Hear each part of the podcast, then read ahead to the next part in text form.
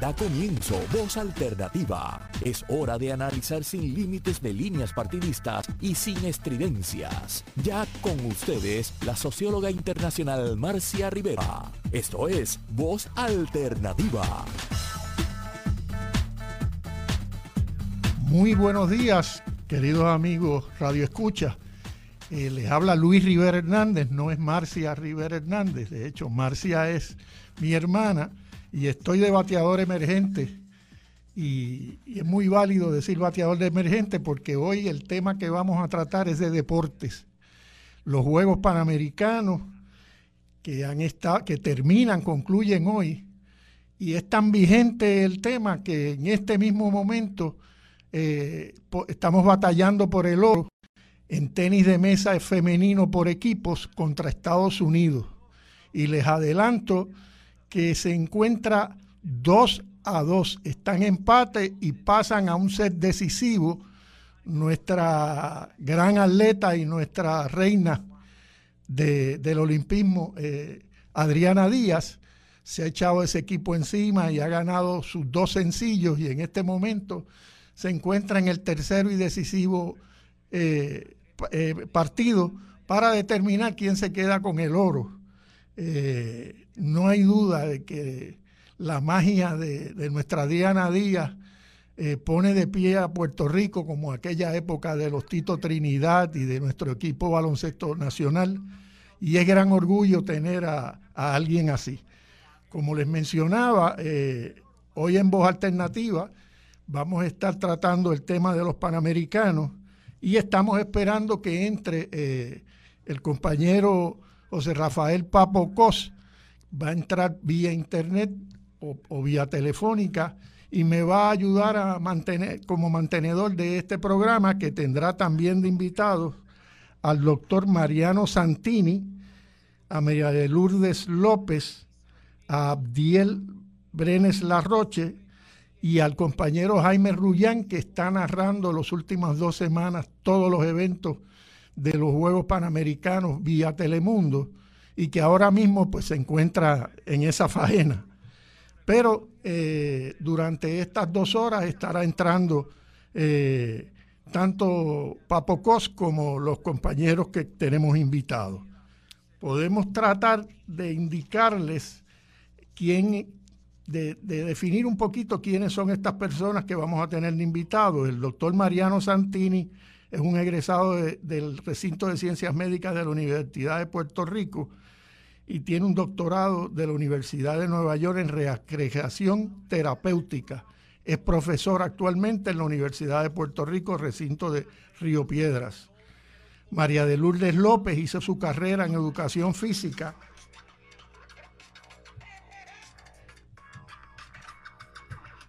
Perdón, entró una llamada. Compañero eh, Papocos aparentemente está tratando de comunicarse por mi celular. Le rogamos que llame a la estación o le haremos llegar el teléfono de, de, COS para que, para que se haga la debida eh, comunicación. Como les decía, María de Lourdes Luli López hizo carrera en educación física en la Universidad de Puerto Rico, tiene una maestría en educación física en Southern Connecticut State College, realizó estudios doctorales en educación física adaptada en Nueva York, en la Universidad de Nueva York, NYU. Ha sido profesora universitaria de educación física, directora de proyectos innovadores, presidenta de varios organismos relacionados con el deporte y líder principal del movimiento para obtener legislación que propició el nombramiento de más de 1.600 maestros y maestras de educación física. Otro de los invitados que tendremos durante estas dos horas es Abdiel Brenes Larroche, que fue, es medallista y entrenador de judo. De hecho, tengo unas palabras para, para, esta disciplina de judo, que se portó muy bien y trajo dos medallas de plata en estos Juegos Panamericanos. Jaime Rullán, conocido por todos, narrador y comentarista deportivo, y como les acabo de indicar, está ahora en la faena de narrar este juego decisivo de tenis de mesa, y esperamos que si tiene un ratito, pues nos comuniquemos con él a hablar. Finalmente, quiere dar un saludo a Puerto Rico, Juan Manuel Cartagena. Juan Manuel Cartagena es reconocido internacionalmente, es el puertorriqueño que es hoy destacado entrenador de entrenadores de voleibol en América Latina y el, y el Caribe. En la actualidad es responsable por la formación técnica de equipos de voleibol y voleibol de playa eh, en el Uruguay. Es un puertorriqueño que está a cargo de todo lo que tiene que ver con voleibol y voleibol de playa y se destaca en la ciudad de Montevideo, Uruguay. Eh, ese va a ser prácticamente el primer segmento, según nos vayamos comunicando con nuestro, con nuestro invitado. Este, y hemos dividido en dos partes el, temario de hoy.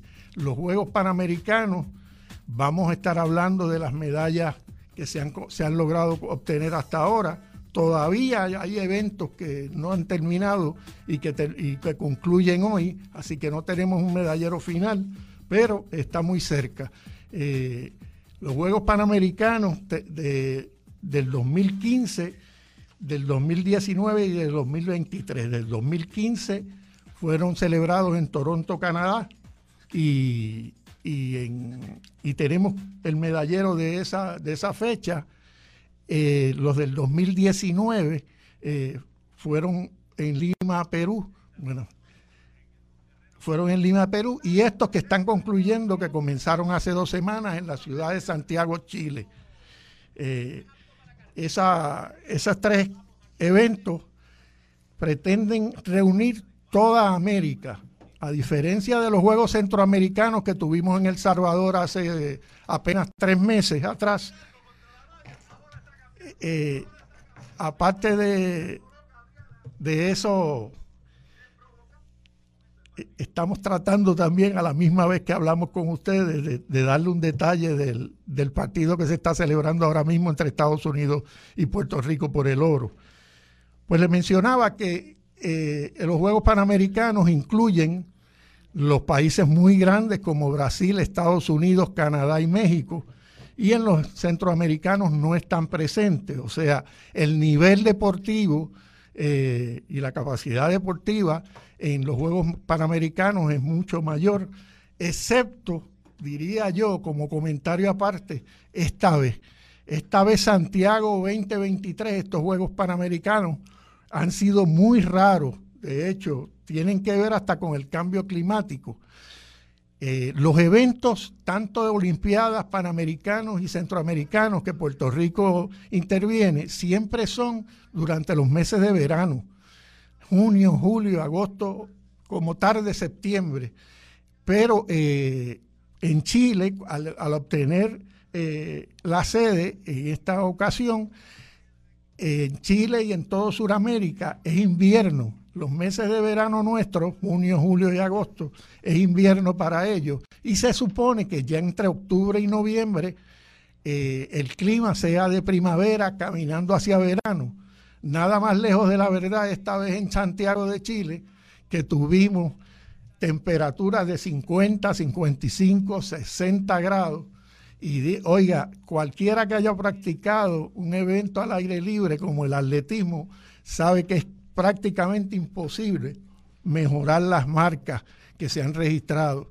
Como ejemplo nada más, hace apenas dos noches, eh, los 100 metros fueron ganados eh, por un atleta que hizo 10.25 y 10.2 en 100 metros. Miren, en 1979, aún yo recuerdo que los Panamericanos en San Juan, Silvio Leonard hizo 9.9. Imagínese usted en pleno 2023. Exactamente. Queremos darle la bienvenida a dos de los invitados. Ya llegaron. Por favor, que se identifiquen. Luli López Intrón. Mariano Santini. Y Mariano Santini. Muy bienvenidos a ambos. Qué emoción.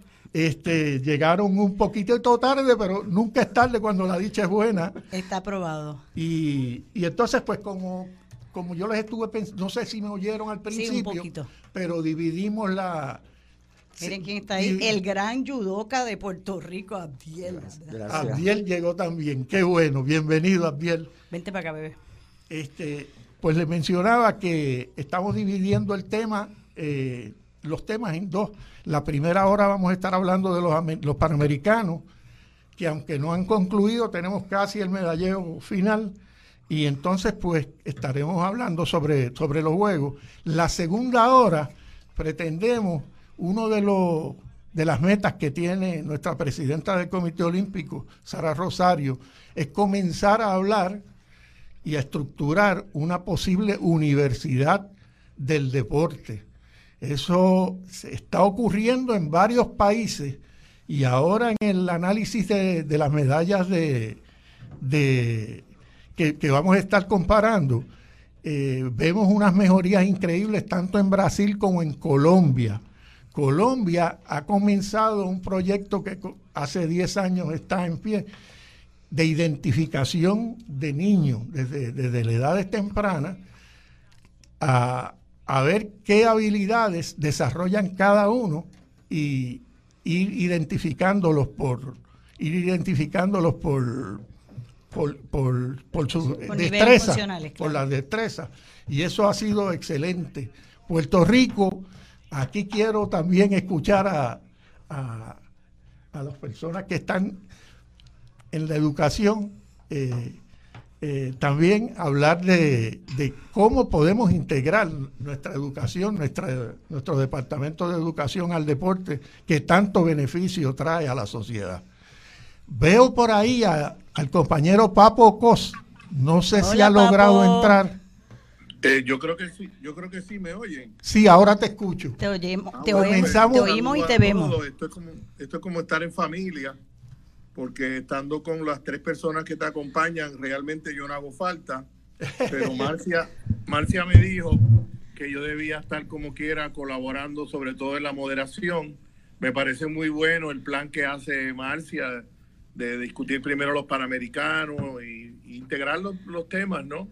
Mi único mensaje es que estoy muy contento con la participación de Puerto Rico. Creo que es parte del desarrollo de toda la estrategia del Comité de Alto Rendimiento, que a mi mejor entender la primera piedra la puso David Bernier. Eh, y tenemos un mensaje más tarde de David que eh, yo me comunico mucho con él y él nos va a mandar un mensajito eh, como un saludo, ¿verdad? y unos minutos. Y bueno, deseoso de escuchar a, a Lulia, a Abdiel y a, Mariano, que son los especialistas en estos temas. Papo, eh, como tú y yo mencioné, eh, ayer pudimos, tuve la oportunidad de hablar un ratito contigo, mencionábamos a David, David Bernier tuvo la, gran idea y, el control y estableció el programa este de, de, rendimiento, de alto rendimiento sobre nuestros atletas y cómo mantener esa ayuda económica a, todos los atletas mediante este programa. Creo que eso ha sido muy decisivo en la mejoría que ha tenido nuestro, nuestro país en cada evento internacional. Sí, lo único otro que quería mencionar y aprovechar la ocasión rápidamente es que este miércoles a las 7 de la noche en la Casa Soberanista vamos a tener un encuentro con, un encuentro con deportistas y artistas en el contexto de las elecciones del 2024. Y eh, las tres personas que tienen ahí son tres invitados especiales también a esa actividad. Este miércoles a las 7 en la Casa Soberanista, encuentro de artistas y deportistas en el contexto de las elecciones, camino a las elecciones 2024. Perfecto. Bueno, de estos invitados tan, tan exquisitos y que me llegaron un poquito tarde y estaba medio nervioso, pero... Llevábamos 15 minutos allá abajo llamando a todo el mundo, ¿verdad, Papo? Ah, hubo problemas. es que los domingos, como digo yo, en los domingos a Torrey muere y solamente contamos con una guardia de seguridad que a lo mejor estaba en otra, en otra función. Pero bienvenidos y quién quiere comenzar a hablar de los panamericanos que estamos en este momento. Bueno, yo ayer estaba, yo estaba pegada y tenía como cinco, cinco actividades, así que para mí fue un honor ver la cantidad de jóvenes que están haciendo la diferencia en el país, especialmente porque yo estuve en el 79 en los Panamericanos, yo era la asistente directora de Joaquín Martínez Rousset. Yo llegué de, de estudiar, empezar el doctorado con Mariano, allá en Nueva York. Mi padre muere, así que tuve que venir a Puerto Rico a estabilizar a la familia. Y Sí, y entonces fue tan sorprendente porque yo trabajé en los en, las inscripciones y mandamos el, el, reporte a Suiza para determinar dónde estábamos parados.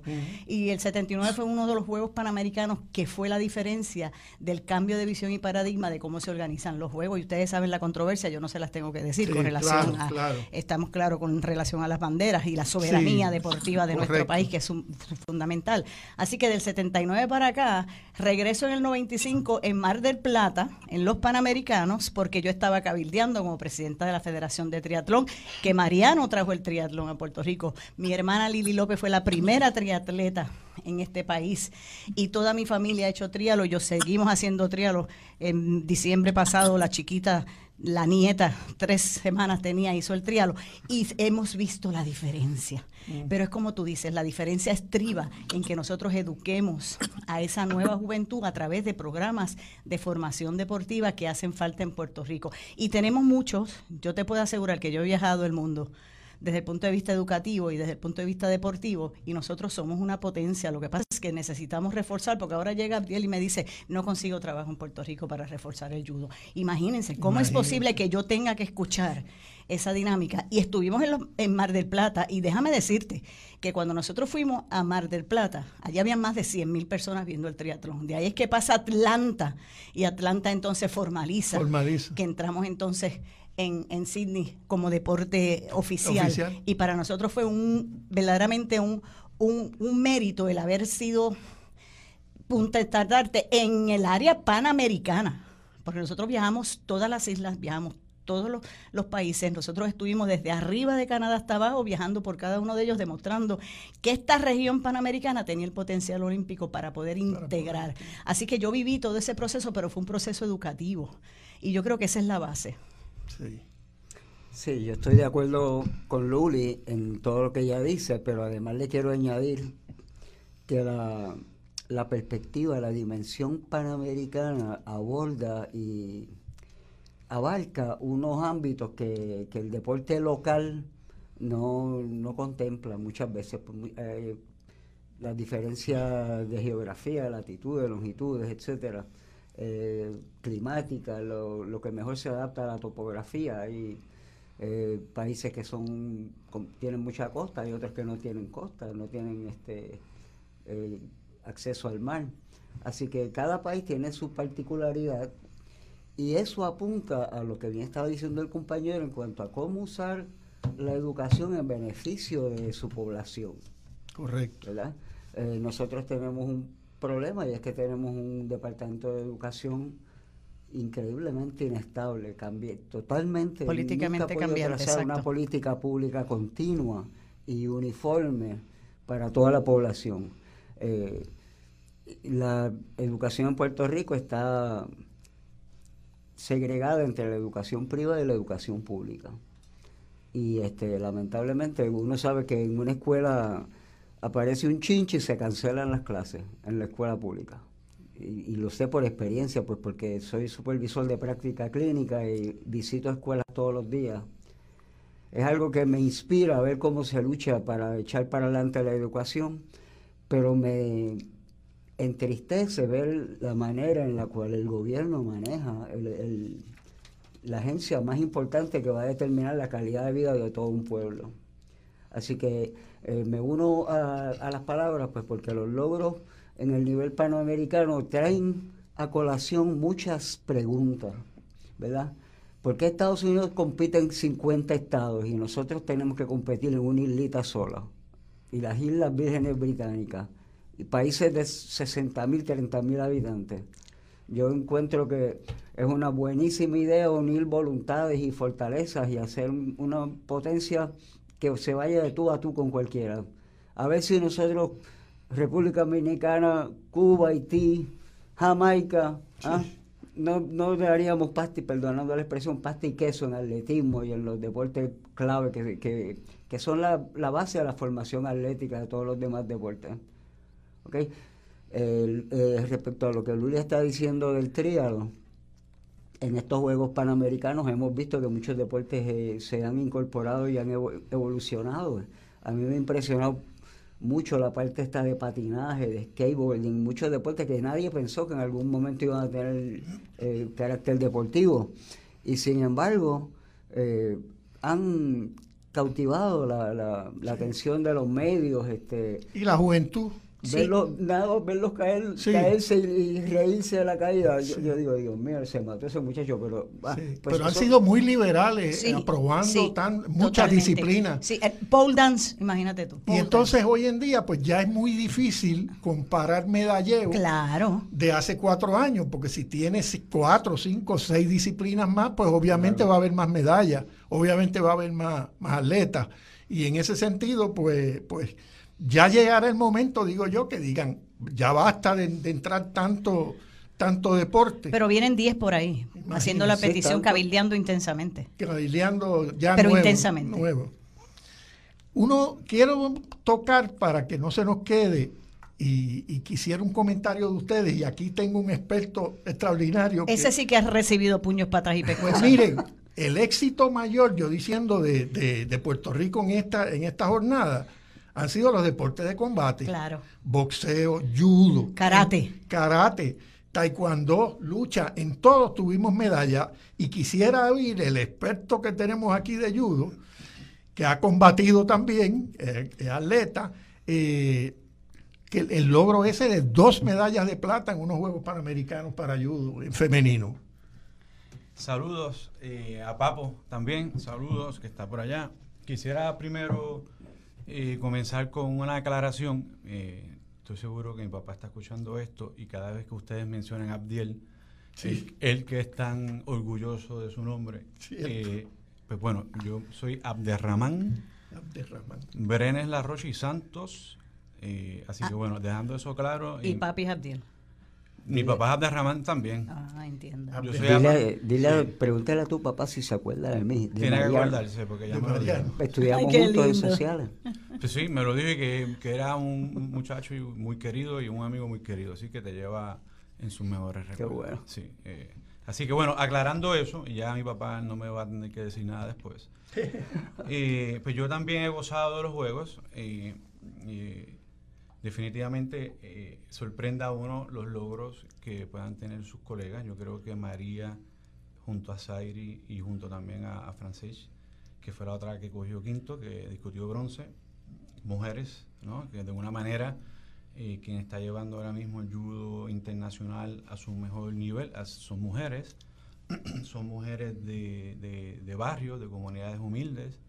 María viene de Carolina, eh, Zairi viene de Vieque, ¿no?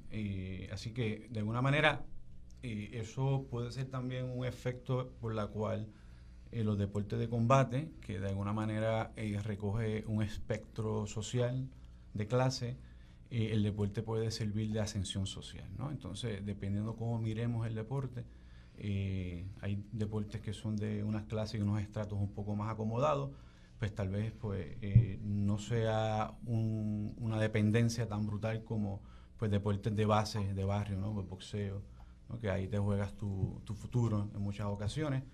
Eh, karate para mí fue, si, si judo fue emocionante, con María, pues yo creo que María eh, nos ha puesto el nombre de Puerto Rico bien alto a nivel internacional. Yo de alguna manera estuve de entrenador eh, asistente nacional de Alemania, junior, y fui Landestrainer, que es entrenador regional. O sea, que yo dentro de ese mundo he estado, eh, eh, y yo sé que a María me consta que la respetan, la quieren y la miran. Y yo, por lo menos personalmente también. Y yo sé que mucha gente también. Y Zairi es otra guerrera. Estuvo en Valencia, está en Madrid. Son jóvenes que se van solas, muy jóvenes, y, lo hacen. Eh, eh, Yanesa Fonseca, que eso es otra guerrera, también vive en Madrid.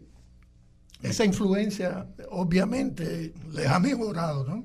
Bueno, sí, ¿sabes qué pasa? Aquí, y ahora pues retomo, ¿no? Pero quería dejar claro que, bueno, eso, ¿no? Será con Janessa, que ayer eh, para mí fue un día muy, muy emocionante, eh, que saber que ganó oro.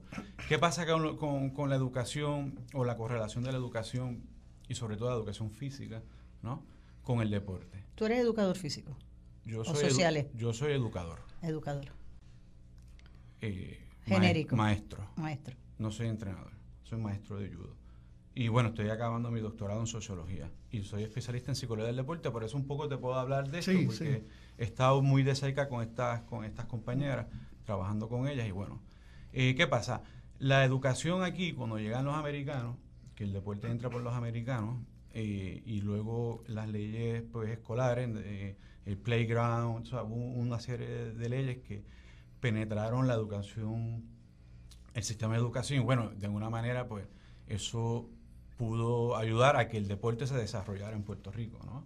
Ya luego las interpretaciones que hemos tenido de, la soberanía olímpica y nuestra lucha por la resistencia y la identidad sería otro, otro, otro plano, pero bueno, lo que es educación como tal, eh, si la educación física dentro del sistema estadounidense, por ende, Puerto Rico, es en la manera que el deporte profesional se desarrolla, ¿no? Eh, o sea, aquí se comienza en la escuela a competir y tú vas haciendo el, varsity y luego haces el junior y luego haces el senior. Y si eres bueno, posiblemente pasas a la universidad becado y si eres bueno, posiblemente pasas a profesional. Y esas son las transiciones de carrera deportiva que se dan en Estados Unidos. Hay un, capítulo de eso en, en, un libro de Ibar. Bueno, ¿qué pasa? Que hay otros países fuera de Estados Unidos que el alto rendimiento se construye a, a través de centros de alto rendimiento. Entonces hay unos internados de, escuelas que esos niños, adolescentes, entran ya y hay un currículo especial para crear. ¿Qué pasa? Que llega un disloque a partir del cuarto año, que es yo para poder continuar haciendo eh, deporte a alto rendimiento, debo o tener capital eh, económico, entrar a la universidad y poder hacer las dos, muy poco. Lo otro es el Estado eh, aprovechándose de excedente de atletas, te provee a la policía, te provee el ejército, te provee otros mecanismos para que esos atletas puedan canalizar profesionalmente a una carrera. O entras a una carrera técnica y haces eso, ¿no? Entonces, así juega. O sea, la educación en ese sentido no va a la par, ¿no? Por eso es, muchos acaban y no tienen carrera. Distinto en Estados Unidos y en Puerto Rico, que se hizo una, una investigación sobre el perfil de los atletas en Puerto Rico, la mayoría tienen bachillerato y otra gran mayoría tiene maestría. O sea, que la educación a través del deporte no ha sido un problema porque eh, como es el sistema estadounidense y en Puerto Rico, pues van de la mano. Eh, en ese sentido, en la medida que nosotros, que el país o que el Estado, porque aquí el problema, hago un paréntesis, es que aquí se hace muy poco con lo mucho que tenemos. ¿no? O sea, no es un problema de recursos yo no es un problema de recursos, es un, problema de cómo utilizamos, cómo sacamos provecho a esos recursos. Y como tenemos tanto, pero lo desperdiciamos en muchas ocasiones, ¿no? No, no, no tenemos el valor que deberán tener. Sin embargo, este, a, ver, yo, yo quiero intervenir en cuanto a eso, porque ya estás hablando de escuela elemental y sigues en una pero terminar el pensamiento, porque entonces... Porque es que el, disloque, el disloque es más serio. Sí, no, y me encantaría que lo hablara, pero te, te, quiero, lo que te quiero llevar es que en la medida que en Puerto Rico a nivel de escuela, el sistema primero se cierra en escuela, o sea, menos población, que eso tiene mucho que ver también con luego con el volumen de atletas y lo que llegue, ¿no? Estamos comparándonos con Brasil, que es un continente. Entonces, el volumen por volumen tiene calidad, ¿no? En contrario, aquí no tenemos volumen y tenemos que sacar calidad de donde, ¿no? De donde escasea. ¿Qué pasa? En la medida que la educación no nos esté sirviendo y que nuestra educación física sea la base de nuestros atletas, pues definitivamente de alguna manera vamos a tener que recurrir a dos cosas. O a la diáspora directamente, que el sistema escolar, porque esas atletas se hacen en el sistema escolar público estadounidense, que tiene los beneficios, entonces, o importamos, que eso es otro debate, ¿no? no estoy, es otro debate, o va a pasar más a menudo que hay una inmigración a nivel escolar o sea, nacen aquí, se crían aquí, ya a los 12, 13 años, cuando se van a especializar en un deporte, se gradúan en Estados Unidos los últimos tres años y luego muchos regresan, o muchos regresan y quieren competir Puerto Rico, o otros se quedan, pero igual quieren competir Puerto Rico, que es otro debate también, ¿no? Que habría que hablar. Pero bueno, en ese sentido lo dejo aquí. En la medida que la educación física en Puerto Rico funcione, nuestros atletas van a tener menos recursos para desarrollarse. Bueno, yo quisiera intervenir con relación a eso. La base hay, tiempo ya, ya me pusieron los vamos a hacer, sí, ah, vamos a hacer un una breve pausa y regresamos ya mismito con ustedes. ¿Cuánto es la pausa? Dos,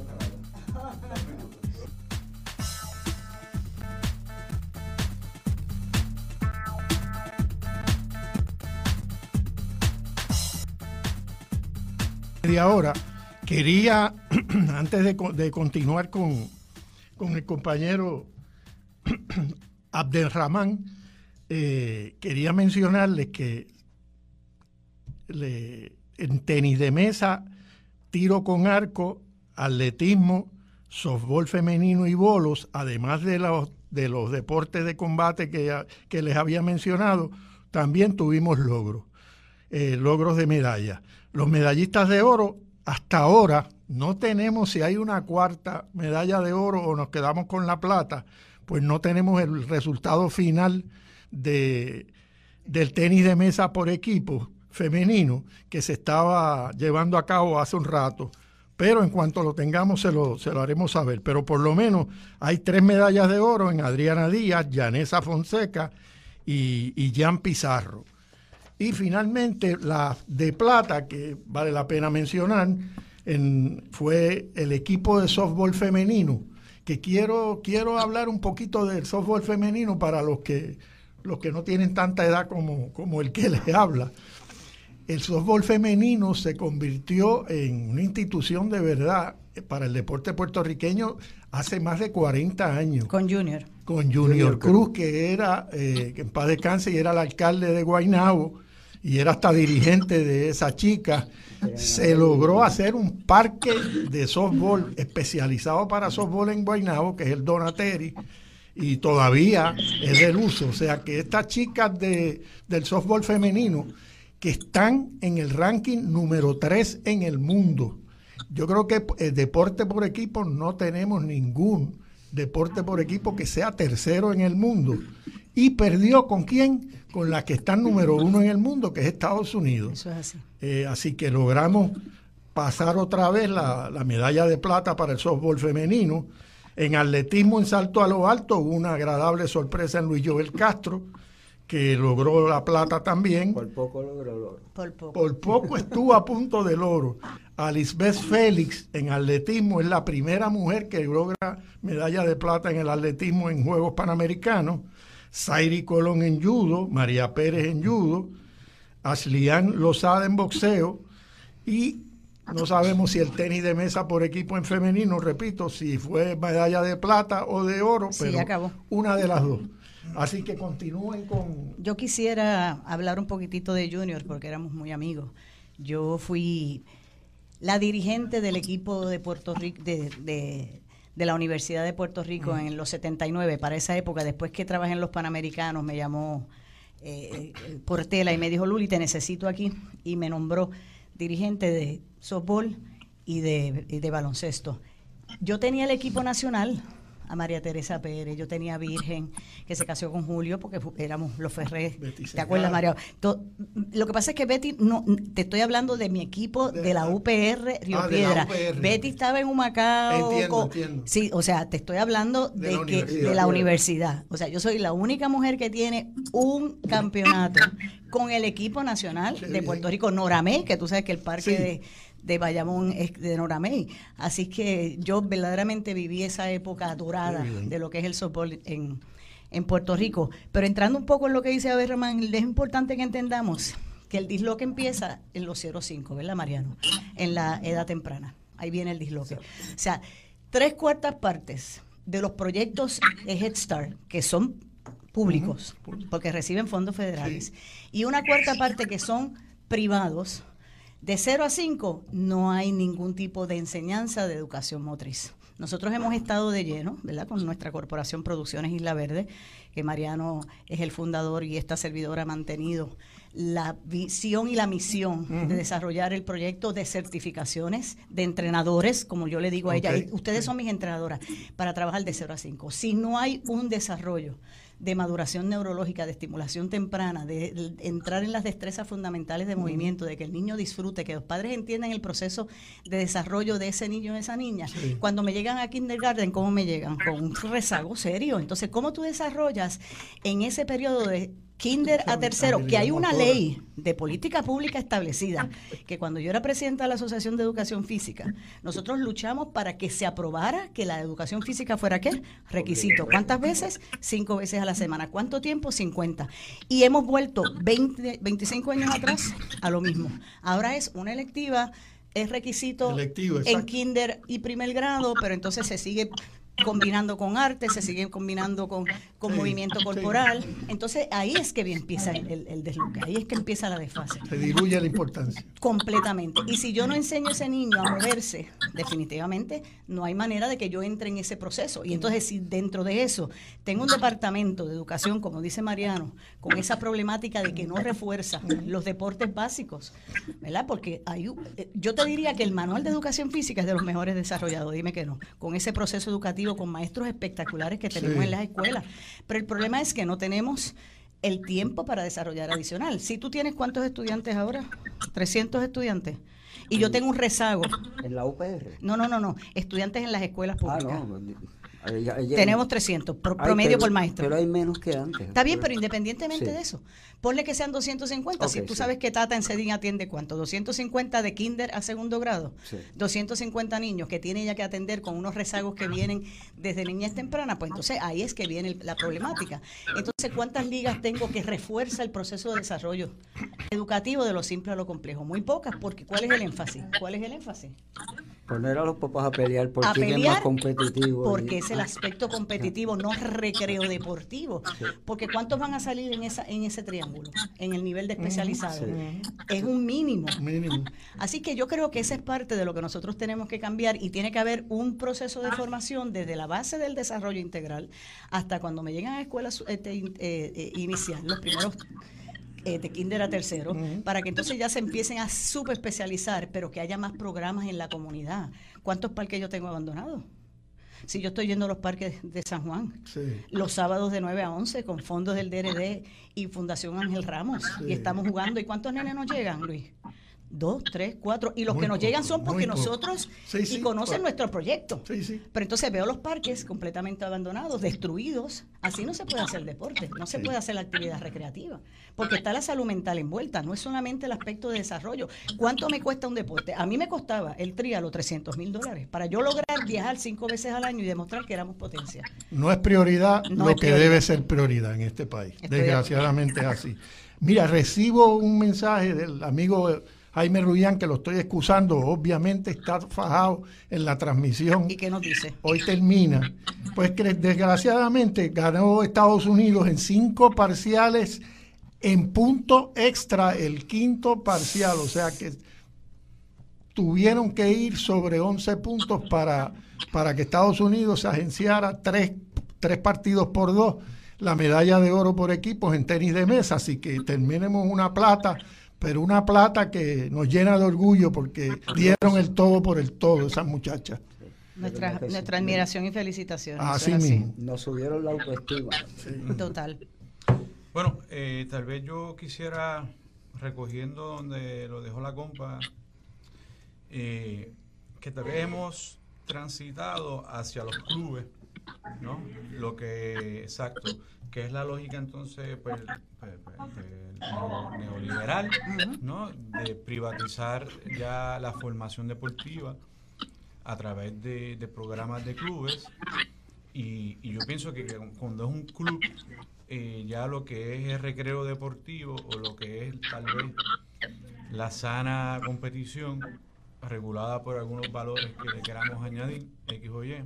eh, pero cuando tú sales de, de la, de la institución y vas a un club, pues ahí que, que la ley primordial ahí es entonces, pues primero crear un dinero, o sea, es, un- es una relación comercial, y al tú pagar, entonces tú demandas eh, pues algo de vuelta. En este caso, pues hazme mi niño campeón, o podemos a competir, o entonces eh, ahí entra ya otra dinámica que no es la misma cuando es una concepción distinta. Entonces, por eso muchas veces esa concepción de programas no pegan, pero sí los clubes, ¿no? Porque ya entonces la dinámica esa de competitiva ha calado. Sí, y eso, bueno, y quiero, antes quiero decir un saludo a, Echa- a Ibeliz Echevarría. Ay, Ibe, bendiciones. que esa es una super mujer Sí, excelente atleta. y nos puso bien alto y, y de- nos defendió, o sea, nos ¿Y de defendió y sobre todo contra Estados Unidos. Sí. O sea, ella era una cuestión... La superpoderosa. Sí, esa mujer no comía cuento y yo tengo una admiración brutal. Así que bueno, no, era eso, ¿no? Decirlo de los clubes, no esa transición a los clubes. Y, Sí, yo tenía un comentario y es que nosotros tenemos este, una visión de exclusión en, el deporte. esa es la preocupación mía, no de inclusión. Y cuando digo de inclusión es que, bueno, yo me acuerdo de una vez, Luis se tiene que acordar de un atleta que teníamos que se llamaba Mapo. Mapo era Triatleta espectacular de atletismo de educación especial y yo creo que él nunca terminó la escuela pues porque la escuela no supo cómo enseñarle, no porque él no tuviera la capacidad. Pero fue una persona que sin mucho esfuerzo corría 2.20 en un maratón y se pasó la vida corriendo maratones dominicales de esto y, botando todas sus energías ahí porque no había un mecanismo eh, técnico estructurado que lo pudiera llevar a, explorar su plena capacidad. Ni tampoco había un mecanismo educativo compensatorio que pudiera compensar las dificultades que él tenía, no, no, deficiencias, dificultades. Formas diferentes de ver la vida inteligencias diferentes. Eh, y eso es solo por dar un ejemplo. Pero esta visión de exclusión y de, ser, y, de siempre ser el mejor, lo que enseñan es egoísmo, mal carácter, este, frustración, temperamentos difíciles de manejar. Y cuando vemos que, por ejemplo, a la juventud se presiona demasiado en el deporte en la edad temprana, lo primero que va a pasar es que los vamos a quemar, los vamos, les vamos a bajar la autoestima y cuando llegan a la adolescencia están hartos del deporte, están hartos, ¿verdad?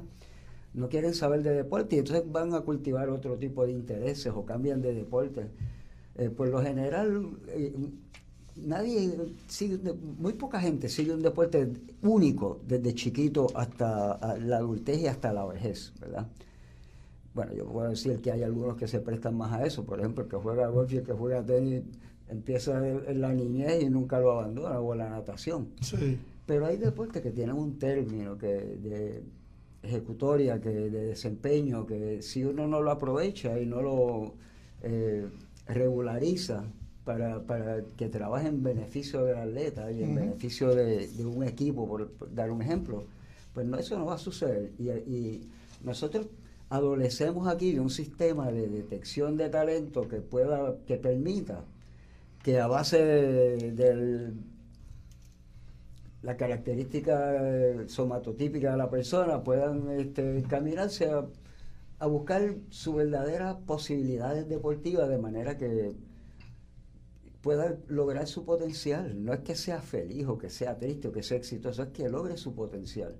Y eso es cierto para todos los niños de Puerto Rico, para toda la niñez, no únicamente en el plano deportivo. Así que yo pienso que en la medida que nosotros tengamos una visión más abierta, más participativa, le vamos a tener lo que llamamos un pool de talento diversificado que entonces le vamos, vamos a encauzar hacia los diferentes deportes. Fíjate, Luis, una de las problemáticas que hemos tenido y por tantos años hemos luchado por diferentes políticas públicas.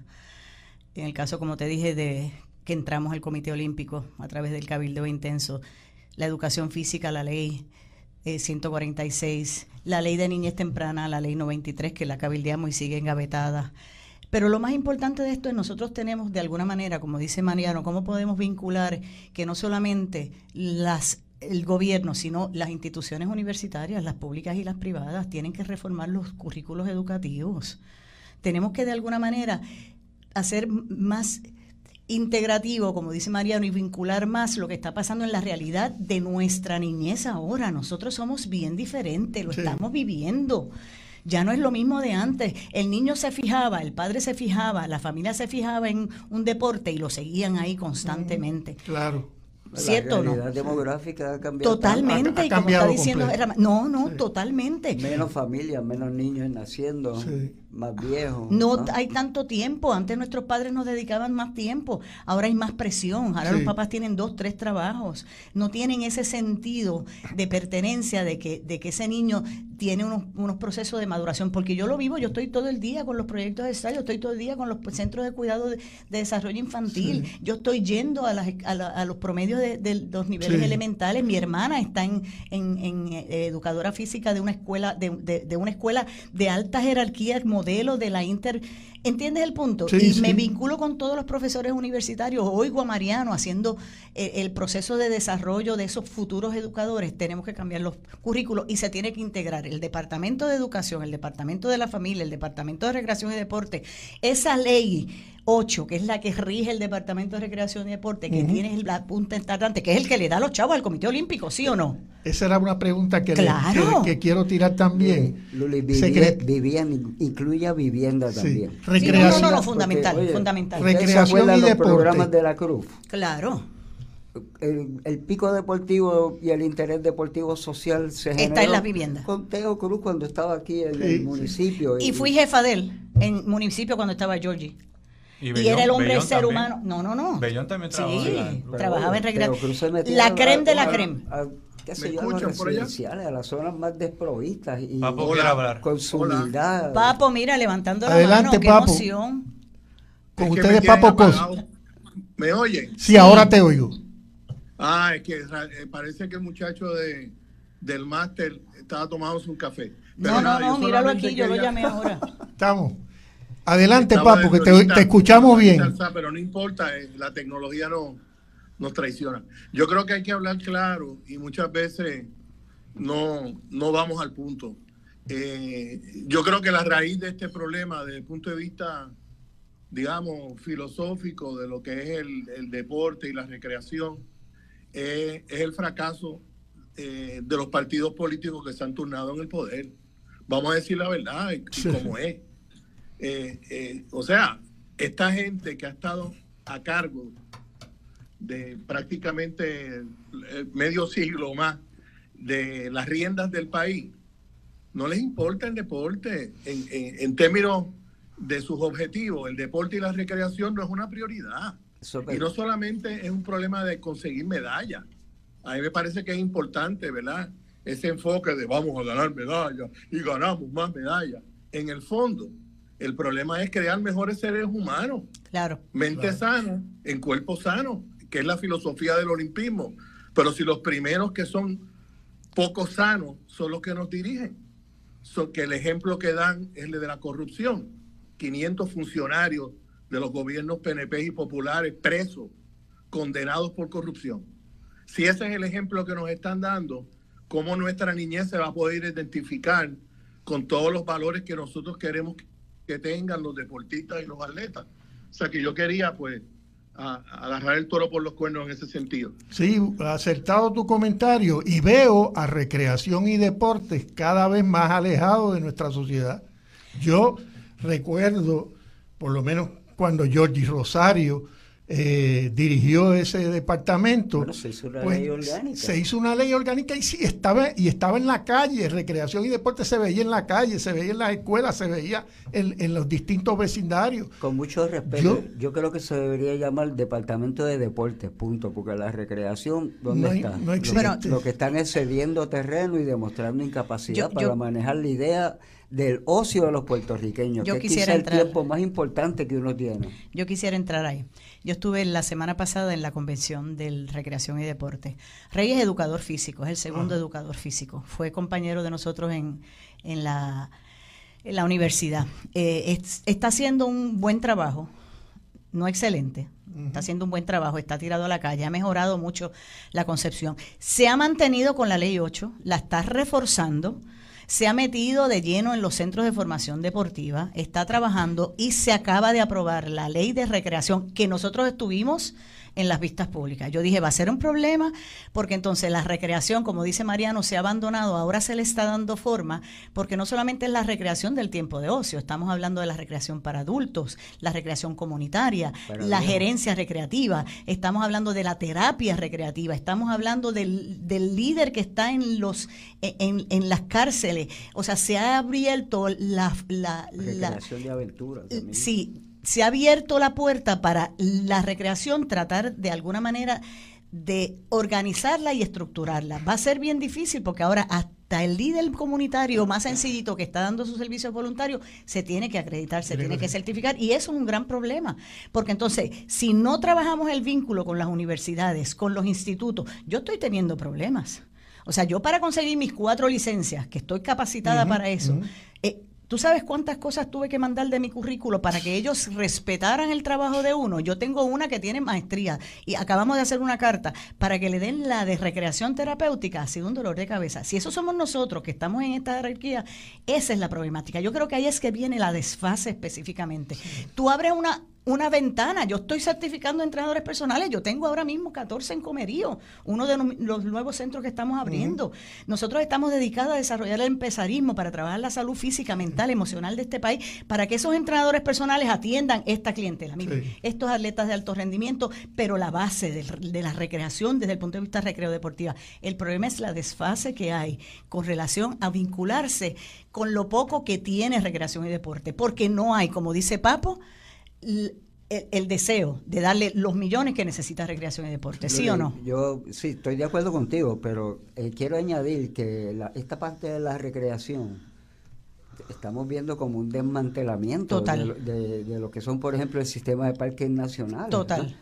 Eh, ahora mismo la situación con el Parque Monagas, que están jugando voleibol entre un municipio y la, y la Secretaría de Recreación y Deporte y Parques Nacional. ¿Y quién lo administra a fin de cuentas? Bueno, está allí existiendo de día a día, pasando las de Caín, sin apoyo. Esa es la fase que hay. Yo pienso que el, el, problema nuestro es que vemos la recreación como algo accesorio. Claro. No lo vemos como la parte más importante de nuestra vida. Del país. ¿Ok? Y no tenemos una valorización de nuestro ocio, que es nuestro mayor recurso, el tiempo nuestro discrecional que usamos para lo que nos dé la gana aprender y engrandecernos. Sí, claro. El tiempo de ocio, mucha gente lo gasta en una hamaca eh, haciendo cosas que no le van a abonar nada a su salud, a su bienestar. Pues porque son visiones estrechas y limitadas. Y ese mismo es el modelo que, que, vemos proyectado en la sociedad, ¿verdad? Claro, y es la dinámica de Papo, hablando con relación a la política, a la política del gobierno. O sea, cómo nosotros estructuramos, ahora que viene el 2024, que vienen las elecciones, la gente tiene que estar clara. ¿Quiénes son las personas que quieren verdaderamente dedicarle al país? Meter el dinero. ¿Tú sabes cuánto dinero se gasta en este país? Tú vas a todos los parques ahora mismo, a todos, Luis, a todos, y hace un letrero gigante que dice 3.5 millones de dólares se estarán ubicando en este parque. Pero ¿para qué yo le voy a dedicar 3.5 millones si yo no tengo la comunidad envuelta? la comunidad organizada. organizada y hay muchas asociaciones, lo pero están por que los baños no funcionan, el pastizal. O hay gente que lo controla y no me abre el, baño y tengo que pedir permiso 200 veces. Y si llego al parque, entonces se me paran al frente el presidente de, la asociación y me dice, tienes que pagar 40 dólares. Y yo le digo, espérate, pero esto es lúdico, esto es para que la gente se recree. Y ya ahí es que viene entonces la problemática, la problemática de la política en este país. Hasta que nosotros no nos sentemos a analizar ese proceso educativo, recreo deportivo, de vínculo entre cada una de las de los departamentos, vamos a seguir jugando al esconder. Papo, ¿algún comentario? Ahora me escuchan bien, ¿verdad? Sí, ahora te escuchamos muy bien. Sí. No, yo creo que igual que dije el planteamiento de quién lleva las riendas del país, no olvidemos que eh, Puerto Rico es uno de los países más corruptos del planeta Tierra, como nos dijo el presidente más corrupto de la historia, Donald Trump. Nos dijo que éramos el país más corrupto de la historia, el maestro de la corrupción. Y entonces yo eh, quiero llamar la atención de, por supuesto, igual que hace ahora Pierluisi, aparecen miles de millones en fondos federales. Miles. ¿Y dónde están? ¿Dónde están? ¿O es que la corrupción es solamente en el resto del país y en la recreación y deporte no hay corrupción? Claro que hay corrupción también, a todos los niveles de nuestro sistema, porque como dije, ese es el ejemplo que están dando los que están llevando las riendas del país. Así que cada vez que tú veas un letrero con millones por una cancha, ahí hay una mordida Totalmente. del PNP que se llevó el 20% de los 3.5 de la construcción millones.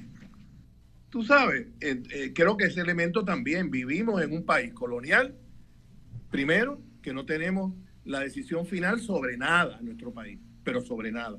Y segundo, que los que dirigen la colonia eh, son los maestros de la corrupción.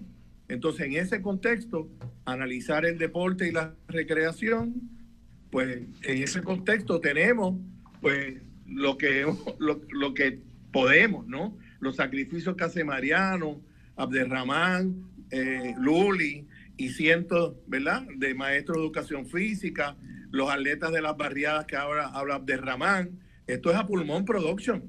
Y claro, se ha mejorado, no lo niego, en el apoyo del gobierno por razones politiqueras. Claro.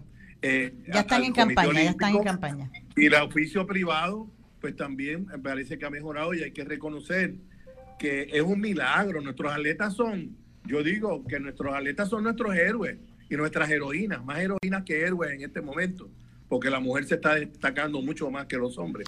Y, así en ese contexto hay que verlo también, ¿no? Estos son gente, maestros, estudiantes, atletas, que están echando el resto pechar para adelante en contra de la corriente. Sí, es bueno que menciones lo de las mujeres, y yo te lo digo porque lo estoy viviendo diariamente. Eh, eh, en mis inicios, cuando eh, presidía la federación, que era la más alta jerarquía deportiva de triatlón, yo iba a las asambleas y yo era la única mujer en 75 países. Es bien duro, es bien duro. Y ahora veo la diferencia y me, y me, me da ese, ese sentimiento en el corazón porque todavía seguimos siendo el 15% que tiene las riendas del deporte en, en, en el mundo. está el, en el gobierno? ¿Por qué las mujeres no están igualmente representadas? Porque no nos tratan igual. Ya nos hicieron las, dos las, dos flechitas de tiempo. mira, mira, Luis ya nos está diciendo tiempo. Estamos en voz alternativa y nos acompañan aquí en el estudio el doctor Mariano Santini, María de Lourdes Luli López, Abderramán Brenes y tenemos eh, vía internet al compañero Papo Cos. Vamos a hacer un breve descanso para una pauta comercial y regresamos prontito.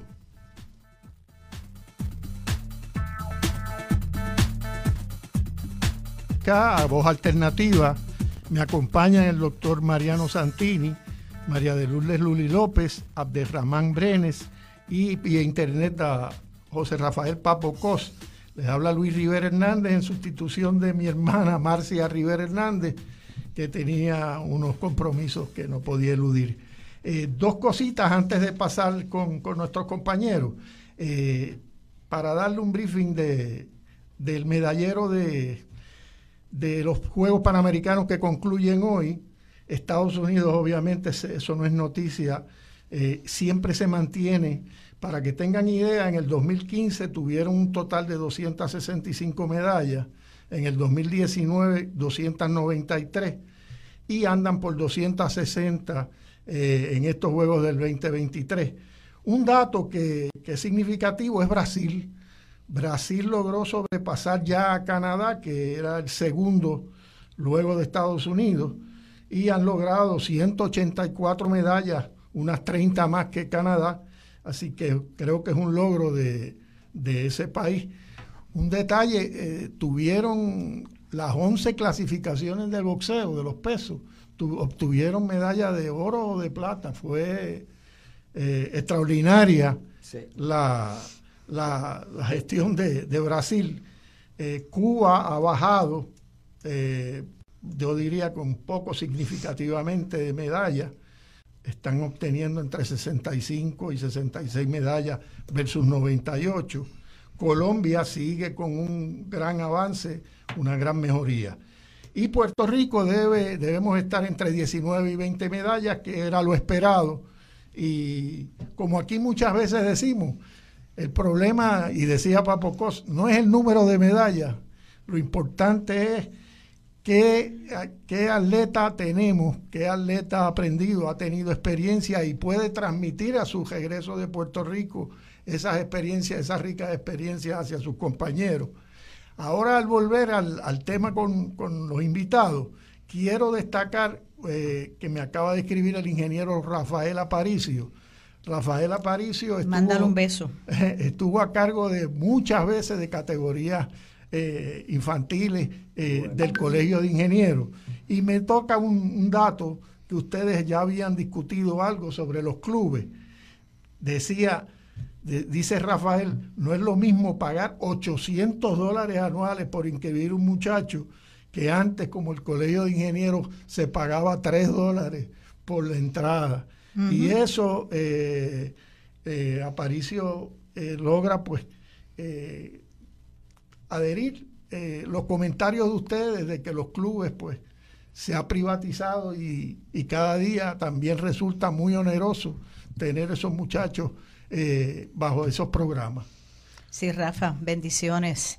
Salón de la Fama Inmortales, así que le dedicamos el, el, hace 20 años le dedicamos ese día espectacularmente a Rafa, a Rafael, que es toda su familia, Carlos Aparicio, eh, el padre, el padre, este es el hijo. Este es el nene, sí, sí, sí. Son, dos, son, son, son, son, cinco, son cinco. El padre descanse, don Rafa. Sí, don Rafa. a mí me, tú vas a seguir, era un saludo que va. No sé. Sí, al, gran Rafael. Sí, pero eso, pero bueno, ¿qué quería comentar sobre... Sí, adelante, adelante. Sobre el caso de Brasil, que a mí no me sorprende en lo absoluto.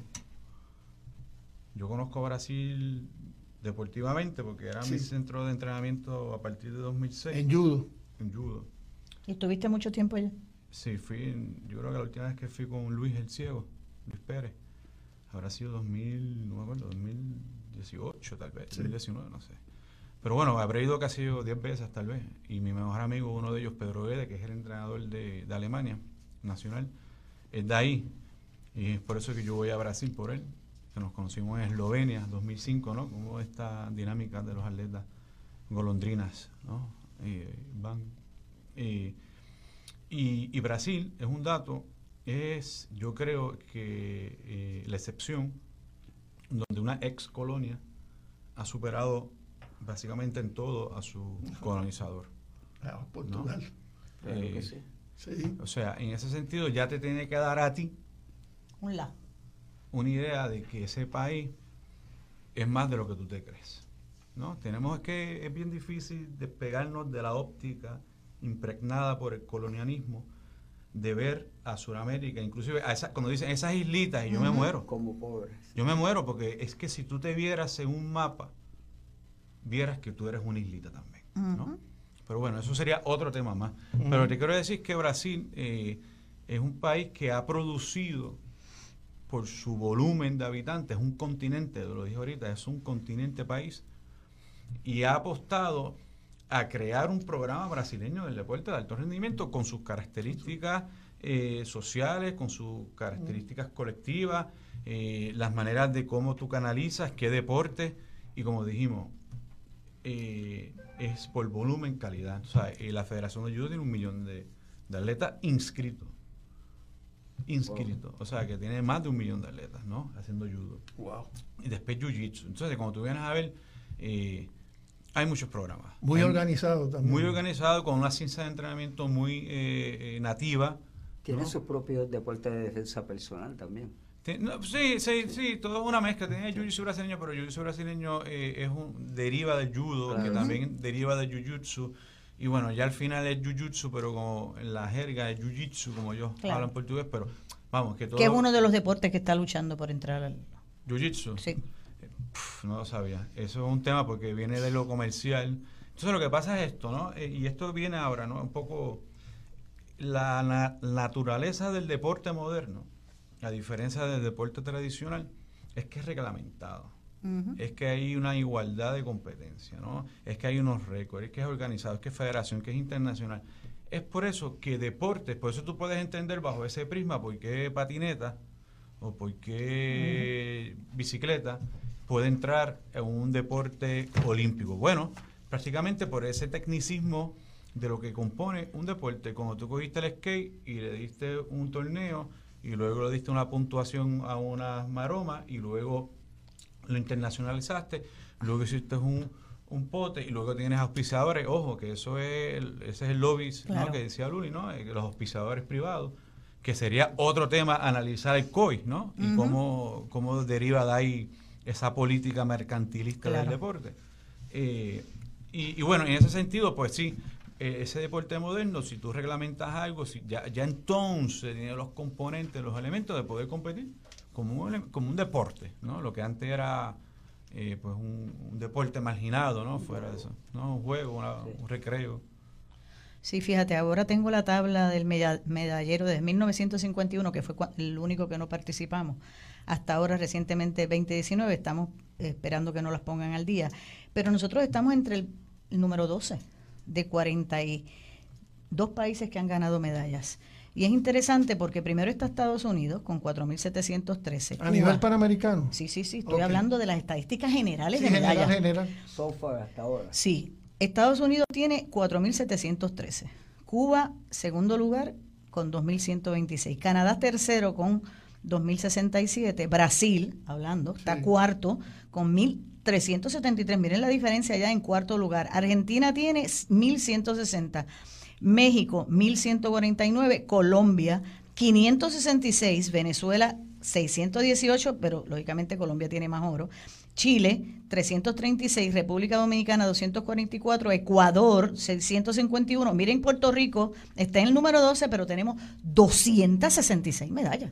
Sí, Número sí, 12. con Eso tres- sin contar con- las de ahora. Con 3 millones de habitantes. Con- por eso es que le digo, nosotros somos un país maravilloso. Nosotros nos criticamos y nos damos hasta, hasta dentro del pelo, pero yo que he viajado en todos los foros, y, y tú también, ¿verdad? O sea, nos podemos criticar y sabemos que la política y sabemos que somos corruptos, eso sin hablar de la corrupción en otros países. O sea, Somos mucha gente, Luli. no, no, no, no, no, no, no. Ah, Todo el mundo se tiene que incluir. Esto es sentido de pertenencia. Yo soy Puerto Rico, yo me pongo la mano en el pecho. ¿Entiendes? Bueno. O sea, yo, yo no es que sea parte del problema, pero yo tengo que abordar Claro. que el problema es, es- es bien serio. No, y si yo quiero que cambie, claro. yo soy parte del problema, porque mucha gente se queda ¿qué? Callada. Callado. Entonces la gente que habla es la gente que más problema tiene, ¿sí o no? Esta es una problemática. En ese sentido, yo quiero que la gente entienda que nosotros somos un país maravilloso, pero tenemos que empezar a jamaquear las estructuras. Nosotros tenemos que seguir exigiendo, como dice Pavo, nosotros tenemos que de alguna manera poner nuestro granito de arena para que todo el mundo participe de este proceso. Porque si no, vamos a seguir en lo mismo, Luis. Así mismo. Y hay un debate siempre con lo de las medallas, porque no es lo mismo que un atleta corra 10 segundos, 100 metros y gane una medalla de oro, mientras un equipo de béisbol o softball tiene 25 jugadores, juegan 6 o 7 Lo que les juegos una semana completa Claro. para ganar una medalla de oro. Le dan a todo el mundo, le pero, pero vale como una. Correcto, vale como una. Por lo menos si hubiesen nueve, pues sería un poquito más justo. Claro. Este, o cinco en baloncesto. Eso sería una buena Eh, sí, innovación, sí. hacer algo de Siempre ha habido ese debate, ese debate, y yo de verdad, pues, eh, no es lo mismo correr 100 metros que, que estar una semana jugando béisbol con 25 personas. Me gustaría hablar un poquitito por los deportes, porque ay, Papo, me- eh, papo. levantando la mano. Bueno, eh, eh, en esa cuestión qué lindo. de, de- de contexto, tampoco es lo mismo estar segundo en medallas ganadas con un bloqueo de setenta y pico de años Claro. del país más poderoso del mundo. Claro, Ah, sí. Así que hay que hacer un gran reconocimiento total. a No ese duda. pueblo cubano que en medio de ese bloqueo criminal, en, su, en, en el récord aparece el número dos. Pero es interesante, yo estuve en Cuba cuando estábamos en el proceso del cabildeo, porque lógicamente está las islas Centroamérica, ¿verdad? Eh, este eh, Caribe, Centroamérica, en ese contexto panamericano para defender que el, que el, que el deporte pueda estar dentro de- del olimpismo. Y entonces, lógicamente, están las grandes potencias. Así que, desde el punto de vista del Caribe, nosotros, yo creo, para mi percepción, según lo que nos decía Mejía, nosotros éramos los más que estábamos envueltos en ese proceso. Porque los países grandes, como tú dices, tienen dinero. Nosotros viajamos a Colombia, fuimos a Venezuela, estuvimos en las islas todas, cada una de ellas.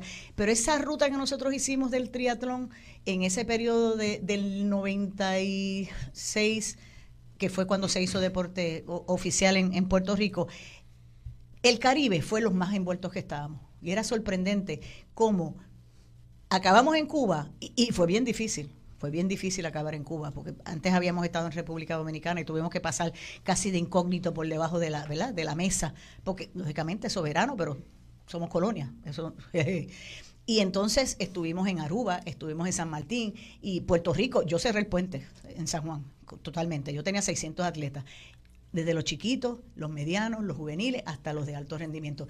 Y fue ese sentido de pertenencia. Y Cuba era tan sorprendente porque nosotros teníamos prioridad en el deporte, que eso era ma- magnífico, pero entonces teníamos un problema de que cuando íbamos a practicar teníamos que, lógicamente, hacer de tripas corazones. Y ellos, sin embargo, en una piscina tenían los cinco deportes y competían y tenían todos los atletas los tenían ubicados en un sitio específicamente. O sea que el atleta era la base del país completamente. Le daban todas las consideraciones. Yo creo que en este país nosotros tenemos que trabajar con eso. Porque viendo todo lo que tiene que pasar un atleta en este país, es bien complejo. O sea, que tú trabajes y que te tengas que dedicar para llegar a ese nivel de alto rendimiento. Nuestra sobrina no estuvo, Marieli. Marieli. Marieli, la hija de Mariano, estuvo en gimnasia y se tuvo que quedar dos y tres meses en Polonia y tuvo que coger, y, y, y, y cuando compitió en kayaks en el 93. Sí, bueno, pero el, tiempo que también estuvimos eh, yendo a Cuba a competir, eh, cuando Puerto Rico tenía quizás 12 eh, adolescentes en el, lo que llamamos el nivel más alto. Más alto. Cuando fuimos a Cuba, esa gente tienen 300, 300. de muchachas. Entonces, ¿cómo se logra? Pues la base, la formación. Pues, hay, también hay otro, otro elemento que nosotros no somos capaces de desarrollar, y es los mecanismos de detección de talentos. Pues lo que estoy diciendo desde la base. Temprana, claro. Y entonces, eh, obviamente, si tú no tienes muchos muchas actividades alternativas para ofrecerle, eh, no logras encaminarlo hacia un solo deporte. Fíjate, nosotros tenemos un problema y es que tenemos muy pocos referentes deportivos como, principales para desarrollar. Casi siempre pensamos en cuatro o cinco deportes, pero no pensamos en deportes que promuevan otro tipo de atributos. Que, bueno, a ver si no se nos obliga, por ejemplo, a aprender ajedrez. Claro. Todo el mundo debería aprender a, jugar ajedrez. Primero dama, después ajedrez o sea, son juegos que, que te que, favorecen. Que son juegos recreativos que los hacíamos el pensamiento, El, el, el pensamiento eh, premonitorio, ¿verdad? Anterior, que tú planificas antes de que pase. Y, y tú vas tanteando y planificando jugadas. Y bueno, pues obviamente tú vas luego a transportar esas capacidades al deporte aplicado físico, en espacios más grandes, con implementos, ¿verdad? Eh, y vas creando las condiciones para detectar ese talento, auparlo, unirlo y hacerlo una familia deportiva. Claro. Eh, aquí eh, yo creo que en cierta medida hacemos de tripas corazones, pero eso lo tiene que correr privadamente los ciudadanos. yo, no veo que el gobierno logre tener injerencia como para impulsar esos desarrollos. ¿Por qué? Porque le van a dañar la imagen de que somos una, un, un país con identidad propia. Y, y, quieren perpetuar la idea de que seamos un apéndice. Ahora mismo eh, el, el issue que hay con los atletas de la diáspora. Oye, son puertorriqueños. Son puertorriqueños. Si reclamaron jugar por Puerto Rico, es que son puertorriqueños. Claro. ¿ah? Yo lo único que reclamo es que por lo menos deberían darle unas clasecitas. Primero, que se presenten y segundo, que hablen español. Pero Luli, la mitad de los puertorriqueños, más de la mitad de los puertorriqueños no hablan español. Está bien, pero vuelvo otra vez. Es una realidad también que tenemos que aceptar y admitir. Pero la realidad es que si tú eres figura pública, eso es parte del proceso educativo y tú te vas a presentar a un público en donde tú vas a demostrar tu capacidad, no solamente competitiva, sino de persona, que esos son los que nos van a representar como país. Tiene, el deporte tiene que trabajar el concepto de presentación, de, expresión, eh, que si que hablen inglés, español, o sea, no fuimos a las islas, no hablan seis idiomas. ¿Quién es nuestra más alta representante en el deporte? Habla español. Vuelvo otra vez. Camacho. Pues lo que te ah. pero está haciendo las intenciones y eso es parte de lo que nosotros queremos. Yo no, estoy en desacuerdo contigo, tú tienes toda la razón, pero hay que entender una sociedad sociodemográfica y es que la más de la mitad de la población de, de puertorriqueños están en Estados Unidos y no hablan español, no es su primer idioma, ¿ok? Y oye, podemos tapar el cielo con la mano bueno, tenemos siete sobrinos en Estados Unidos y hemos seguido reforzando el sentido de pertenencia que hablen español. Pero son gente especial que no, no, no, no, no, yo vuelvo otra vez con... Tienen conciencia bonita. No, no, no. Pero mucha gente... Tú me entiendes, Luis, ¿verdad? pero no es exclusivo. Mucha gente Estamos hablando de Puerto Estados Unidos. Sí, sí. Entre ellos mismos se acaban hablándose en inglés, la misma familia. Yo estoy de acuerdo, yo no tengo ningún problema, es lógico, deberíamos. Es lógico, pero no es exclusivo de Puerto Rico. Miren, esta mañana, esta mañana yo vi por internet los primeros partidos de, tenis de mesa y las cuatro representantes de Estados Unidos eran orientales, las cuatro. Y las dos entrenadoras de esa muchacha eran orientales. O sea, que no se circunscribe única y exclusivamente a Puerto Rico. Realmente cada nación, pues, tiene recluta, porque son de la sí, nación, claro. Se, hacen nacionales, nacionales y cada cual, pues, la, la, persona que, el atleta que más se destaque es el que representa. Claro. Uno es de donde se sienta, esa es la realidad. A fin de cuentas, el que, el que elige es el propio atleta. Sí, yo creo que aquí también hay otros elementos que, que se tienen que tomar en consideración. Eh, o sea, tal vez esa inflexión que se dio en el movimiento olímpico nacional entre eh, la creación de un producto neto, siempre considerando la diáspora, pues, baloncesto sobre todo, y softball, ojo, ¿no? También, y, y habría, habría, que hablar de eso después, el uh -huh. caso de softball. Eh, y es que, o sea, ahora no sé si buscamos eh, la representación de la nación a través del deporte o si estamos buscando medallas, ¿no? Entonces, si dependiendo cuál va a ser tu ángulo o tu métrica o tu manera de o tu mirada, pues va a depender tu respuesta, ¿no? Si, si nuestro eh, ámbito ahora es buscar la medalla porque ya no es resaltar la puertorriqueñidad, para algunos la nación de Puerto Rico, yo creo que para muchos, para casi todos, yo creo que sí, que hay consenso en eso. Eh, si es verdad que si luego nuestra óptica es en conseguir medalla, pues si consideramos el deterioro de la educación pública en Puerto uh -huh. Rico y la privatización de la educación física a través de los clubes privados o algunos colegios privados con mucho capital económico que pueden becar a esos Alar, estudiantes claro. de, de, escuela pública, uh -huh. ¿no? Que es, es, es, poco eso, ¿no? Esa captación. Eh, pues entonces eh, la diáspora eh, es bienvenida siempre y cuando gane, porque si no gana, entonces pues recriminamos muchas veces eso, ah, pues mira, no se presenta, ah, mira, no habla español. Eh, y entonces que trae otro debate, ¿no? Y es la ampliación, la, la ampliación de lo que es la nación puertorriqueña.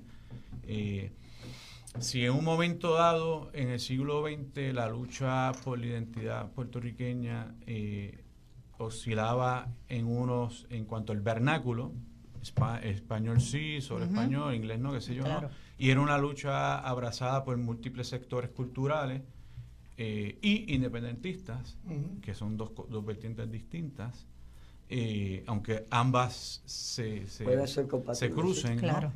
eh, pues entonces, pues sí, daba de alguna manera eh, ese, ese, ese atisbo de decir, coño, pues si no habla español, pues eso no es puertorriqueño. Y a nivel del espectro político, porque ahí está Papo, y, ¿verdad? y en este sentido Papo ha intentado darle un, una connotación uh -huh. política a esto uh -huh. del deporte, me parece muy bien. Eh, o sea, aquí hubo problemas con la diáspora, inclusive en los sectores independentistas cuando salió la FAN. Claro. Si queremos hablar de cosas un poco más profundas. Radicales. ¿no? O sea, aquí hubo crítica de, de, de partidos oficiales diciendo que eso no eran puertorriqueños, que era otra banda, ¿no? O sea, eh, tuvo que llegar Juan, Cor Juan, Antonio Corregel a poner la pauta y a servir de enlace a estabilizarlo. entre los grupos de la diáspora que luchaban por lo mismo que los grupos de acá y lo estableció. Pero aún así hay un, una élite criolla que de alguna manera ha visto que el vernáculo es una parte esencial de nuestra identidad puertorriqueña. Y sí tienes razón, sí tienes razón, la pueden tener. Lo que pasa es que los, los tiempos cambian y ahora mismo, como dice eh, eh, Mariano. Mariano. pues sí, hay 6 millones de puertorriqueñas y puertorriqueños que viven allá y que no hablan inglés. Y 3 millones acá. Que tal vez entienden cosas, pero no se sienten a gusto. Y que a veces, no sintiéndose parte eh, de Estados Unidos como identitariamente, ¿no? como ciudadanos americanos, creo que viven y están más conscientes de la importancia de su identidad como puertorriqueños que muchos isleños, ¿no? Poniéndolo también claro. sobre el tapete, porque nacer en la isla no, hace más patriota. Claro. ¿no? Exactamente. Eh, Estoy que, de acuerdo. Y yo creo que en parte el deporte a la diáspora ha sido el salvoconducto, ha sido el enlace, unitario, ha sido la forma de yo ser algo. Claro que no sea estadounidense.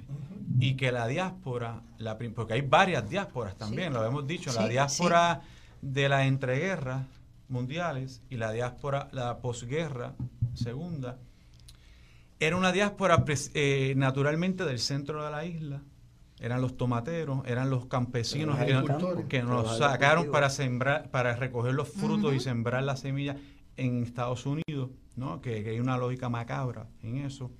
Y que se llevan con ellos la construcción de la nacionalidad muñozista, cultural, por eso aflora la pava, por eso aflora tanto la bandera en Estados El Unidos. criollismo, claro. ¿no? Y entonces, esa es una, una diáspora de nostálgica, ¿no? De esa diáspora de campo, esa diáspora de catolicismo, esa diáspora de los santos, esa diáspora de la, como dice Julio, de, de la gastronomía patriótica, ¿no? Y el deporte, esos son los elementos que Benedict Adenson habla del nacionalismo a larga distancia. ¿no? Entonces, pues sí, esa construcción de nación que teníamos antes, muy del siglo XX, muy encajada en un territorio, ¿no? muy anclada en una isla del trópico, muy eh, recostada sobre un idioma, sobre un vernáculo, pues ahora mismo no es negarlo, es sino decir, atemperarnos a la que hay una realidad, que hay puertorriqueñas y puertorriqueños que en su mayoría se sienten eh, en la necesidad de representar a su país. Y en ese caso hay que permitírselo. Lo que pasa es que aquí por uso y costumbre, propiamente del colonialismo, hemos tendido a depender. Y a mí lo que me asusta es que en esa visión medallística, que la comprendo, ese es el juego que estamos jugando. Claro. O sea, esto uno en las Olimpiadas va a buscar medallas. Yo creo que en un tiempo fuimos a buscar reconocimiento, soberanía. Soberanía. Y ahora estamos buscando medallas. Está bien, es el proceso. Lo que pasa es que teniendo en cuenta nuestra realidad social de los isleños, dejando claro que no nos hace más patriotas, ni menos, sino es una condición geográfica en este sentido Y demográfica. y demográfica, pues pueden estar los, los atletas definitivamente en algunos deportes. Ojo, porque la diáspora no está en todos los deportes, ¿no? En boxeo no hay diáspora, No. en judo No. no, hay diáspora, eso lo, eso lo en voy a hay un para que veas. ¿no? Sí, sí, sí. En softball, en cambio, el tryout se hace en la Florida, En- ajá. de la selección nacional. Sí.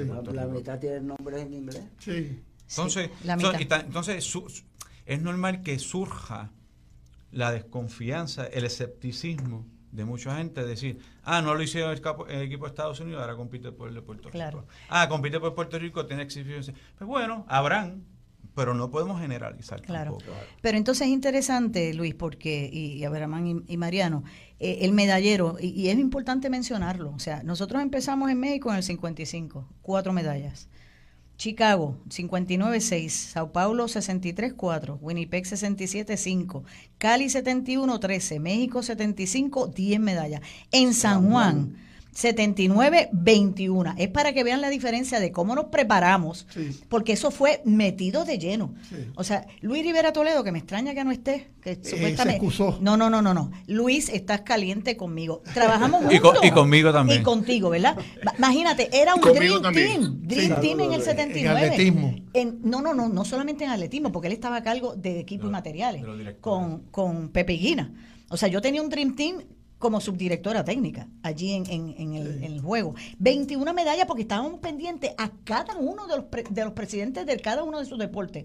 Y eran cuatro divisiones y habían 33 deportes que estaban compitiendo en ese periodo y estábamos bien pendientes a cómo estaban demostrando. Caracas 83, 15, 29 en Indianápolis en el 87, La Habana 91, 27, Mar del Plata, que fue donde estuvimos nosotros, 22 medallas en el 95, Winnipeg en el 99, 12, Santo Domingo 2003, 16, Río de Janeiro 21, en Guadalajara estuvimos en el 2011 con 22, Toronto 2015, 15 medallas y Lima 24. ¿Por cuántas vamos? 20, 19. 19 medallas y cuántos deportes nos quedan ahora mismo? Yo creo que ya termina. eh, Es Con posible que lleguemos a 20 o a 21, pero no estoy seguro si, si están contabilizadas ya.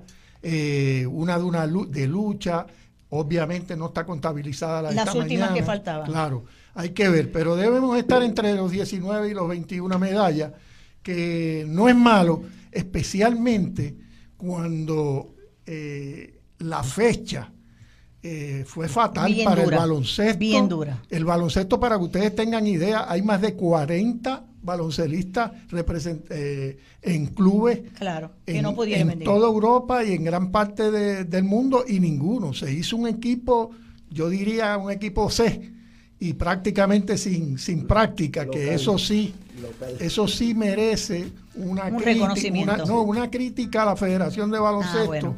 de Puerto Rico, Que se tenían que preparar. que en una semana hicieron un 20 tú y llevaron una, Una guerrilla. una guerrilla. Miren, Y- miren, miren, está Pero levantando. muchas de esas medallas, el 3x3 en baloncesto, no, ahí nos quedamos con 4 o 5 medallas que debimos haber Claro, ganado. claro. Vamos a una pausa y regresamos próximamente. Voy a Héctor.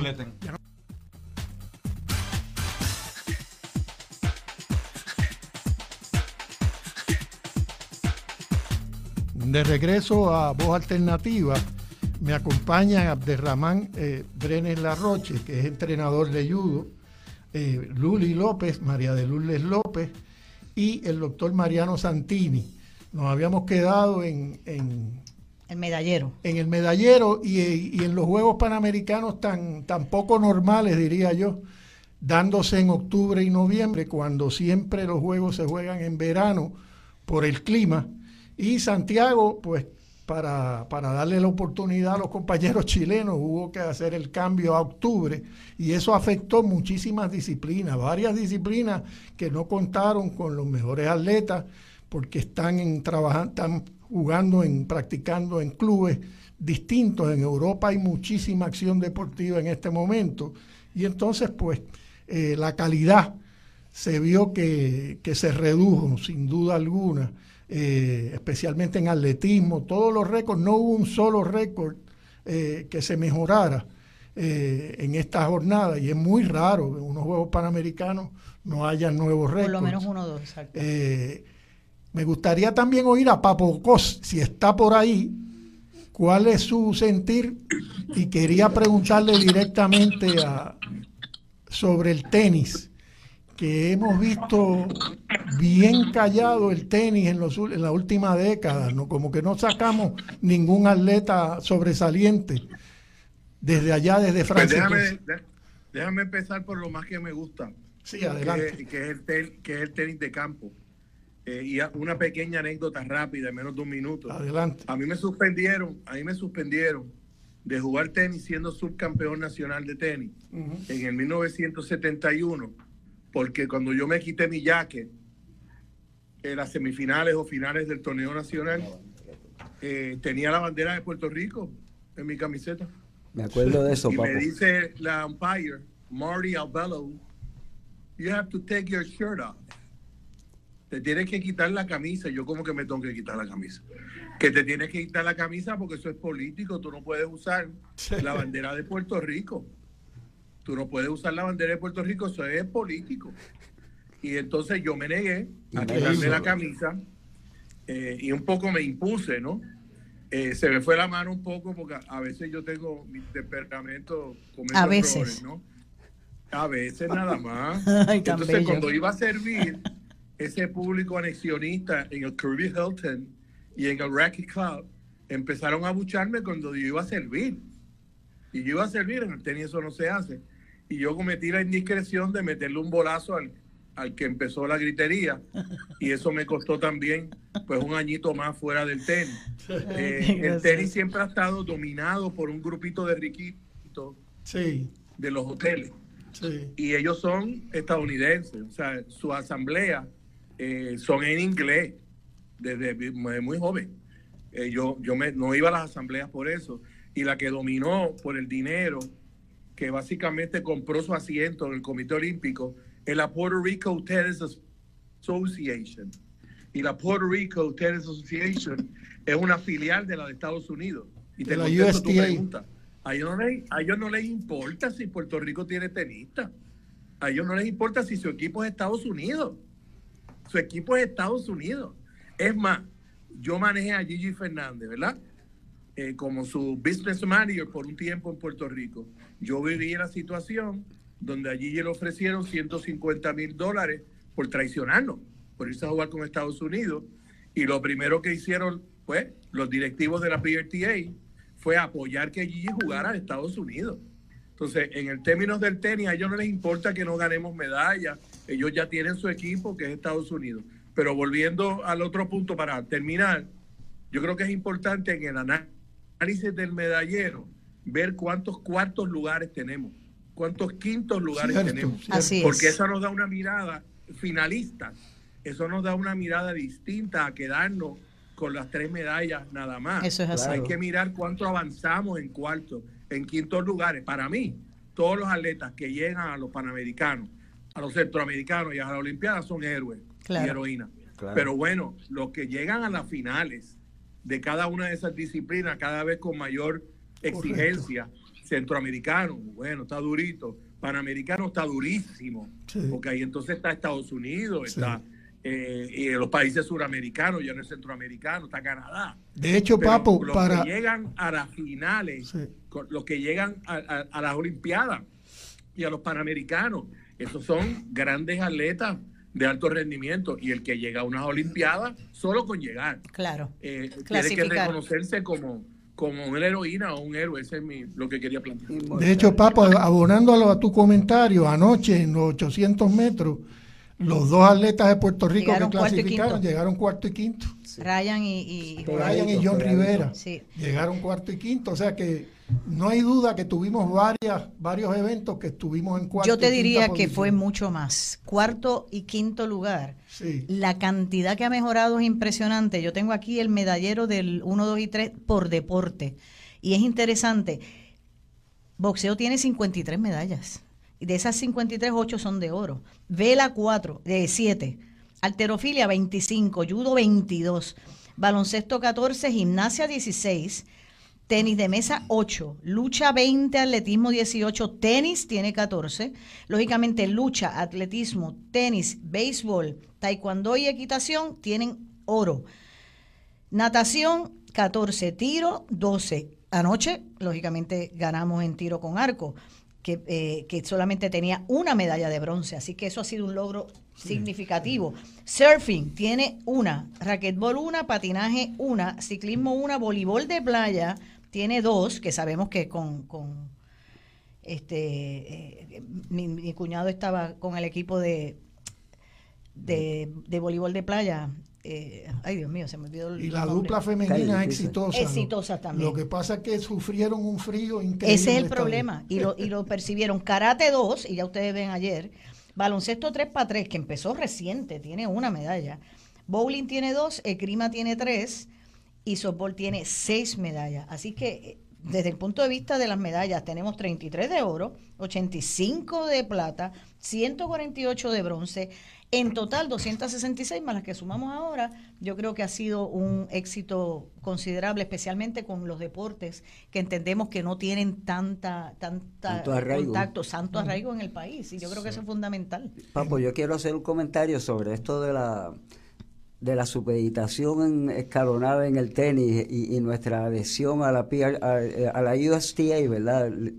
O sea que pues la Puerto Rico Tennis Association es un apéndice de la de la USTA, pero pero ahora mismo ellos no sé si has estado al tanto que han ido marginando un poco más ese proceso y nos han ido creando una especie de corral competitivo local y han creado lo que se llama la Caribbean Tennis Association, que es donde están las otras colonias y los otros países, las otras islas más pequeñas, Para integrarnos. en parte para minimizarnos e invisibilizarnos. Ah. ¿ok? Pues fíjate cómo, la- la- cómo trabaja el colonialismo, ¿verdad? Wow. Que trata de, de- de ir eliminando capacidades y poderes y presencia has- hasta hacerte invisible. Pero eh, precisamente De- eso, eso es lo que sí. tenemos que detener, ¿verdad? Y, y- y ver cómo podemos recuperar un modelo de desarrollo deportivo en el tenis que no sea clasista, que no sea burgués, que no sea eh, selectivista que, y, y que sea un deporte masivo, que todo puertorriqueño tenga, tenga la, la oportunidad de tener su propia raqueta y jugar tenis y aprenderlo como un deporte y, y como un elemento de recreación. Que es un deporte de pero- base. Pero mientras no se, no se desarrolle eso, no vamos para ningún lado. sobre, sobre el tenis, si puedo, y cierro con esto. Nosotros no debemos olvidar, en el, en el caso del tenis, una crítica constructiva a los líderes y lideresas del Comité Olímpico que se han hecho de la vista larga por décadas sobre el colonialismo deportivo de la Puerto Rico Tennis Association. Ahí hay un elemento económico, Sí. hay un elemento económico, No estoy diciendo de corrupción.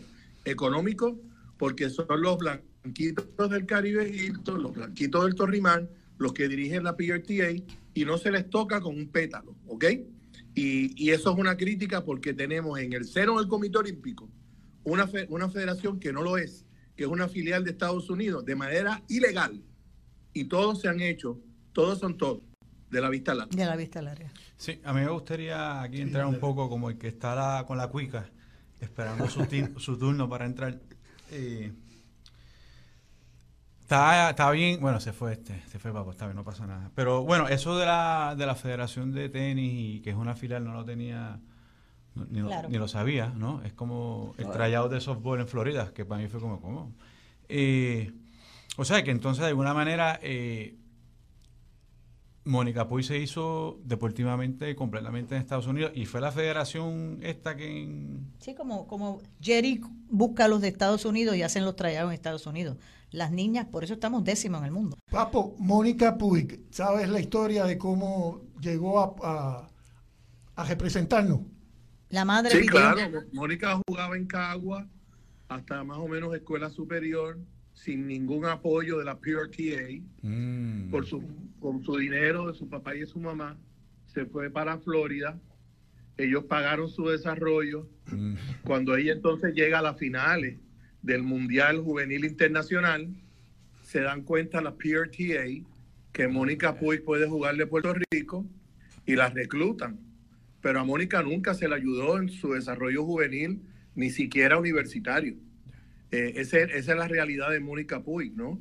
Ella se hizo solita y cuando ya tenía un nivel muy alto, de hecho, eh, discípula de Josito Brandi, ¿no? Eh, es que ellos la reclutan y se llevan una gloria que no merecen, claro. porque no aportaron absolutamente nada a la carrera de Mónica Puig y eso es un elemento adicional que también el Comité Olímpico se hace de la vista larga de la manera en que se crea esa Caribbean Tennis Association, se están burlando aún más del, olimpismo internacional.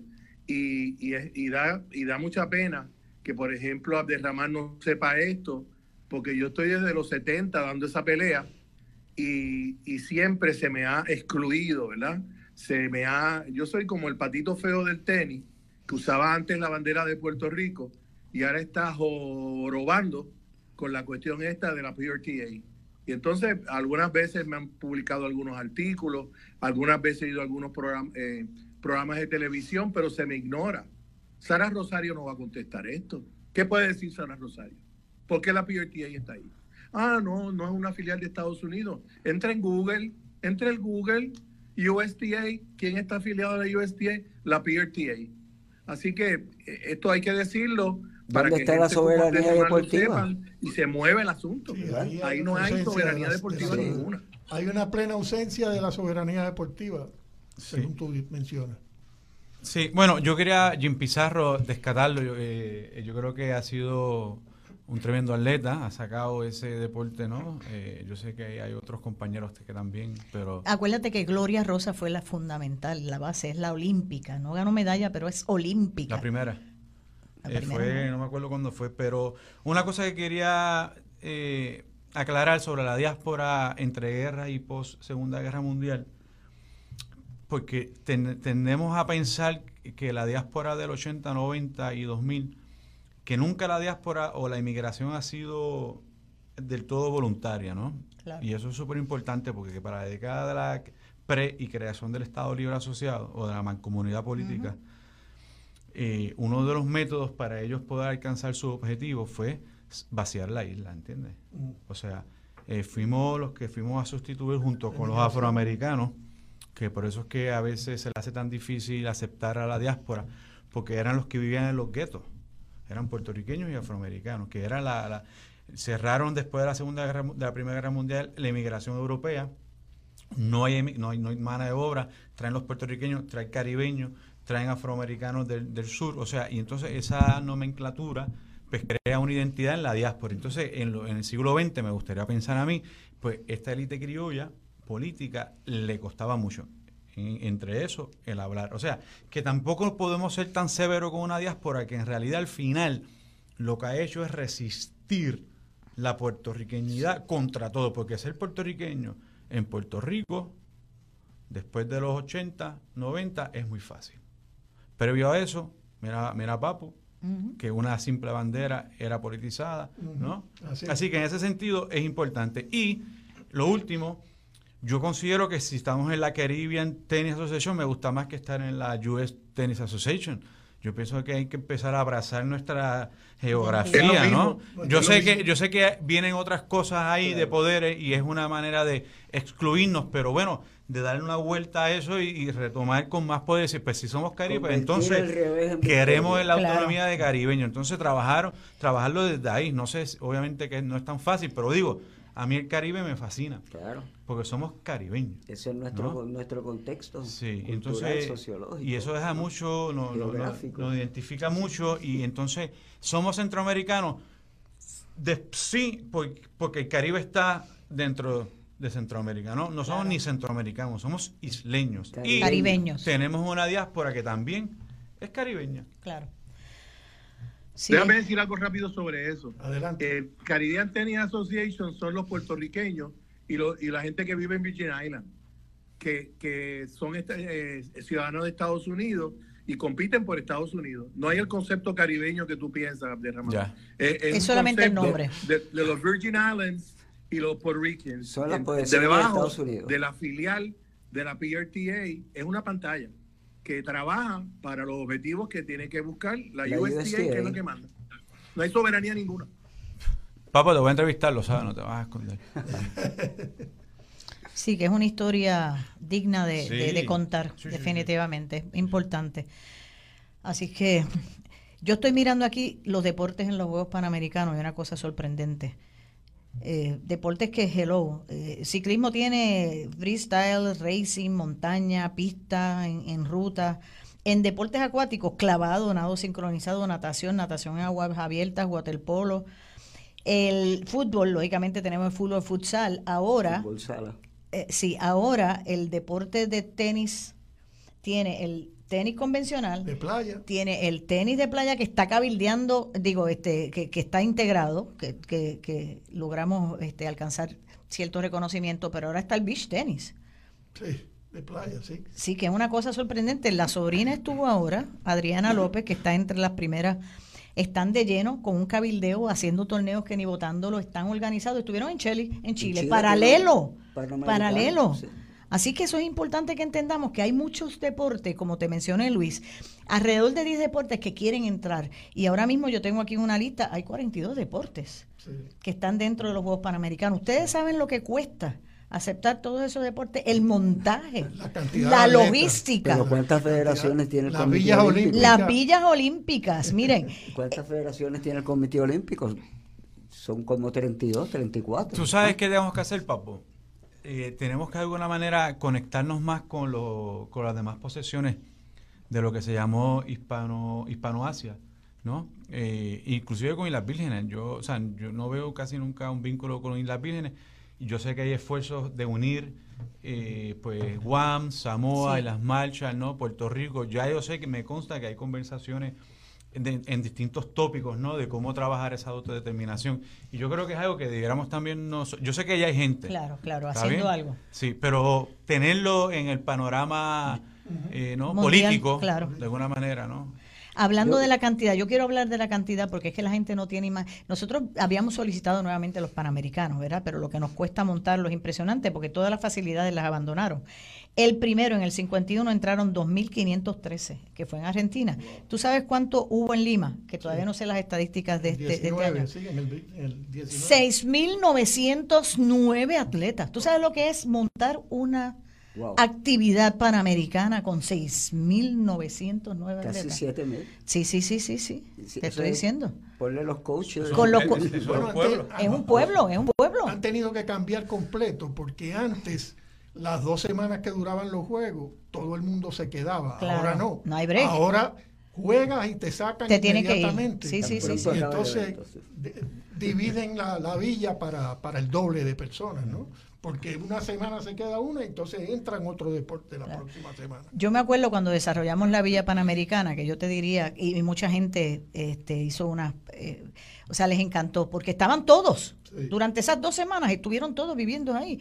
En los Juegos Panamericanos del 79 nosotros tuvimos 3.700, que fue la mayor cantidad de todos los que habían anteriormente. Que para esa época nosotros fuimos el punto medio para delinear que se podía hacer un Panamericano con todos juntos en las dos semanas. Porque entonces hubo una confraternización que es la que no se ve ahora. Correcto.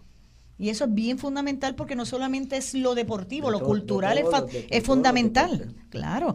La, sí, la cantidad de actividades culturales que nosotros tuvimos que desarrollar, yo te diría que fue una de las de las cosas más maravillosas que se que ocurrieron en Puerto Rico. París 2024, papi. ¿Qué espera? París 2024, ¿cómo lo ve? A los expertos al respecto, que están al lado tuyo. 2024 en París, uf, como están las cosas ahora en, en Yo pienso en el mundo musulmán y el sí. que hay, en París no va Viene duro. Está muy difícil y, y, parece lejos 2024, pero nada. Si eso de aquí a seis meses. Estamos a seis meses. Claro, hello. Estamos a seis meses de París 2024. Viene duro. De hecho, en estos juegos hubo unas ciertas disciplinas que cualificaron para, para, para las Olimpiadas. Ya de hecho. Eliminaron unas y pusieron otras. Exacto, pero ya hay, ya hay algunos atletas que han cualificado. Los boletos de oro que entregaron, claro que sí. y eso es un honor. Está Pedro Fernández, el de Vela. Sí, el de Vela. Un guerrero también ha dado. sí. Bueno, hay que ver cómo, cómo corre esto del mundo, porque tenemos dos guerras. Tenemos la guerra de, Occidente contra Rusia a través de Ucrania o de la OTAN contra Rusia y ahora tenemos pues el... los Hamas con los... No, no, no, yo diría que no, no, todo al revés. Mira la importancia del discurso. tenemos el problema del Estado sionista de Israel. Claro. Contra, el, eh, contra Palestina. Palestina, sí. O sea, que eso es tema. Quería decir algo antes de que se acabe el tiempo rápido. Sí. Que en un futuro debemos destacar cómo el gran capital se ha apoderado de las estructuras del Comité Olímpico Internacional. O sea, ya, ya las Olimpiadas son un mega negocio multibillonario. Y lo más importante para el gran capital es el billete. Por lo tanto, ellos van a empujar ese carrito hasta donde más puedan porque hay muchos intereses creados económicos detrás de montar unas Olimpiadas. Sí, yo, quería hacer un último comentario, si me lo permiten, y es que a mí me sorprendió la, poca participación de público que había en muchos eventos y en cierta forma se puede verse al frío. Al, Ahora en Chile, sí. sí. Pero hasta el final, la final de atletismo, la mitad de los asientos estaban vacíos. Sí. ¿Ah? Claro, hay que ver que en esa parte de Sudamérica el fútbol acapara el 90%. Sí, otra cultura, es otra cultura. Eh, no es la cultura americana de, realmente del que todos los deportes caribeños. claro. Sí, pero yo vi mucho público, a mí me gustó. Yo yo entiendo que nosotros aquí en Puerto Rico llenamos todos los, deportes. Se notaron las facilidades muy apropiadas, muy Sí, no, no, bien montadas. Los juegos bien organizados. Los jueces bien bien íntegros. A mí me gustó mucho el montaje. Se nos acabó el tiempo. Se nos está acabando el tiempo. Quiero darle las gracias nuevamente al doctor Mariano Santini. Gracias a ustedes. A María de Lourdes Luli López. Titi Luli. Sí, adelante, Papo. Te oigo. No te escucho. Espérate, que está sin micrófono, Papo. No te escucho, Papo. Eva Prado y Manuel Natal me acaban de confirmar que estarán el miércoles a las 7 en la Casa Soberanista, ah, conversando con los deportistas y artistas interesados en aportar estos cambios que estamos mirando en las elecciones del 2024. ¿Tú vas a estar ahí? Sí. Ok, o sea que yo voy a estar y tú vas a estar. también. Y con Abdiel también y con Mariano también. A ver, Ramán, a ver, Ramán. Abdiel es el padre. Despedimos, el programa con Abdiel Ramán. Ay, qué lindo. Y unas últimas palabras. Yo creo que este programa eh, ha logrado lo que, lo que Marcia proponía. Siempre, se propone, que es invitar a pensar a nuestros radio oyentes. Muchas gracias y hasta el próximo domingo. Ha sido un honor, gracias. Nos vemos el miércoles.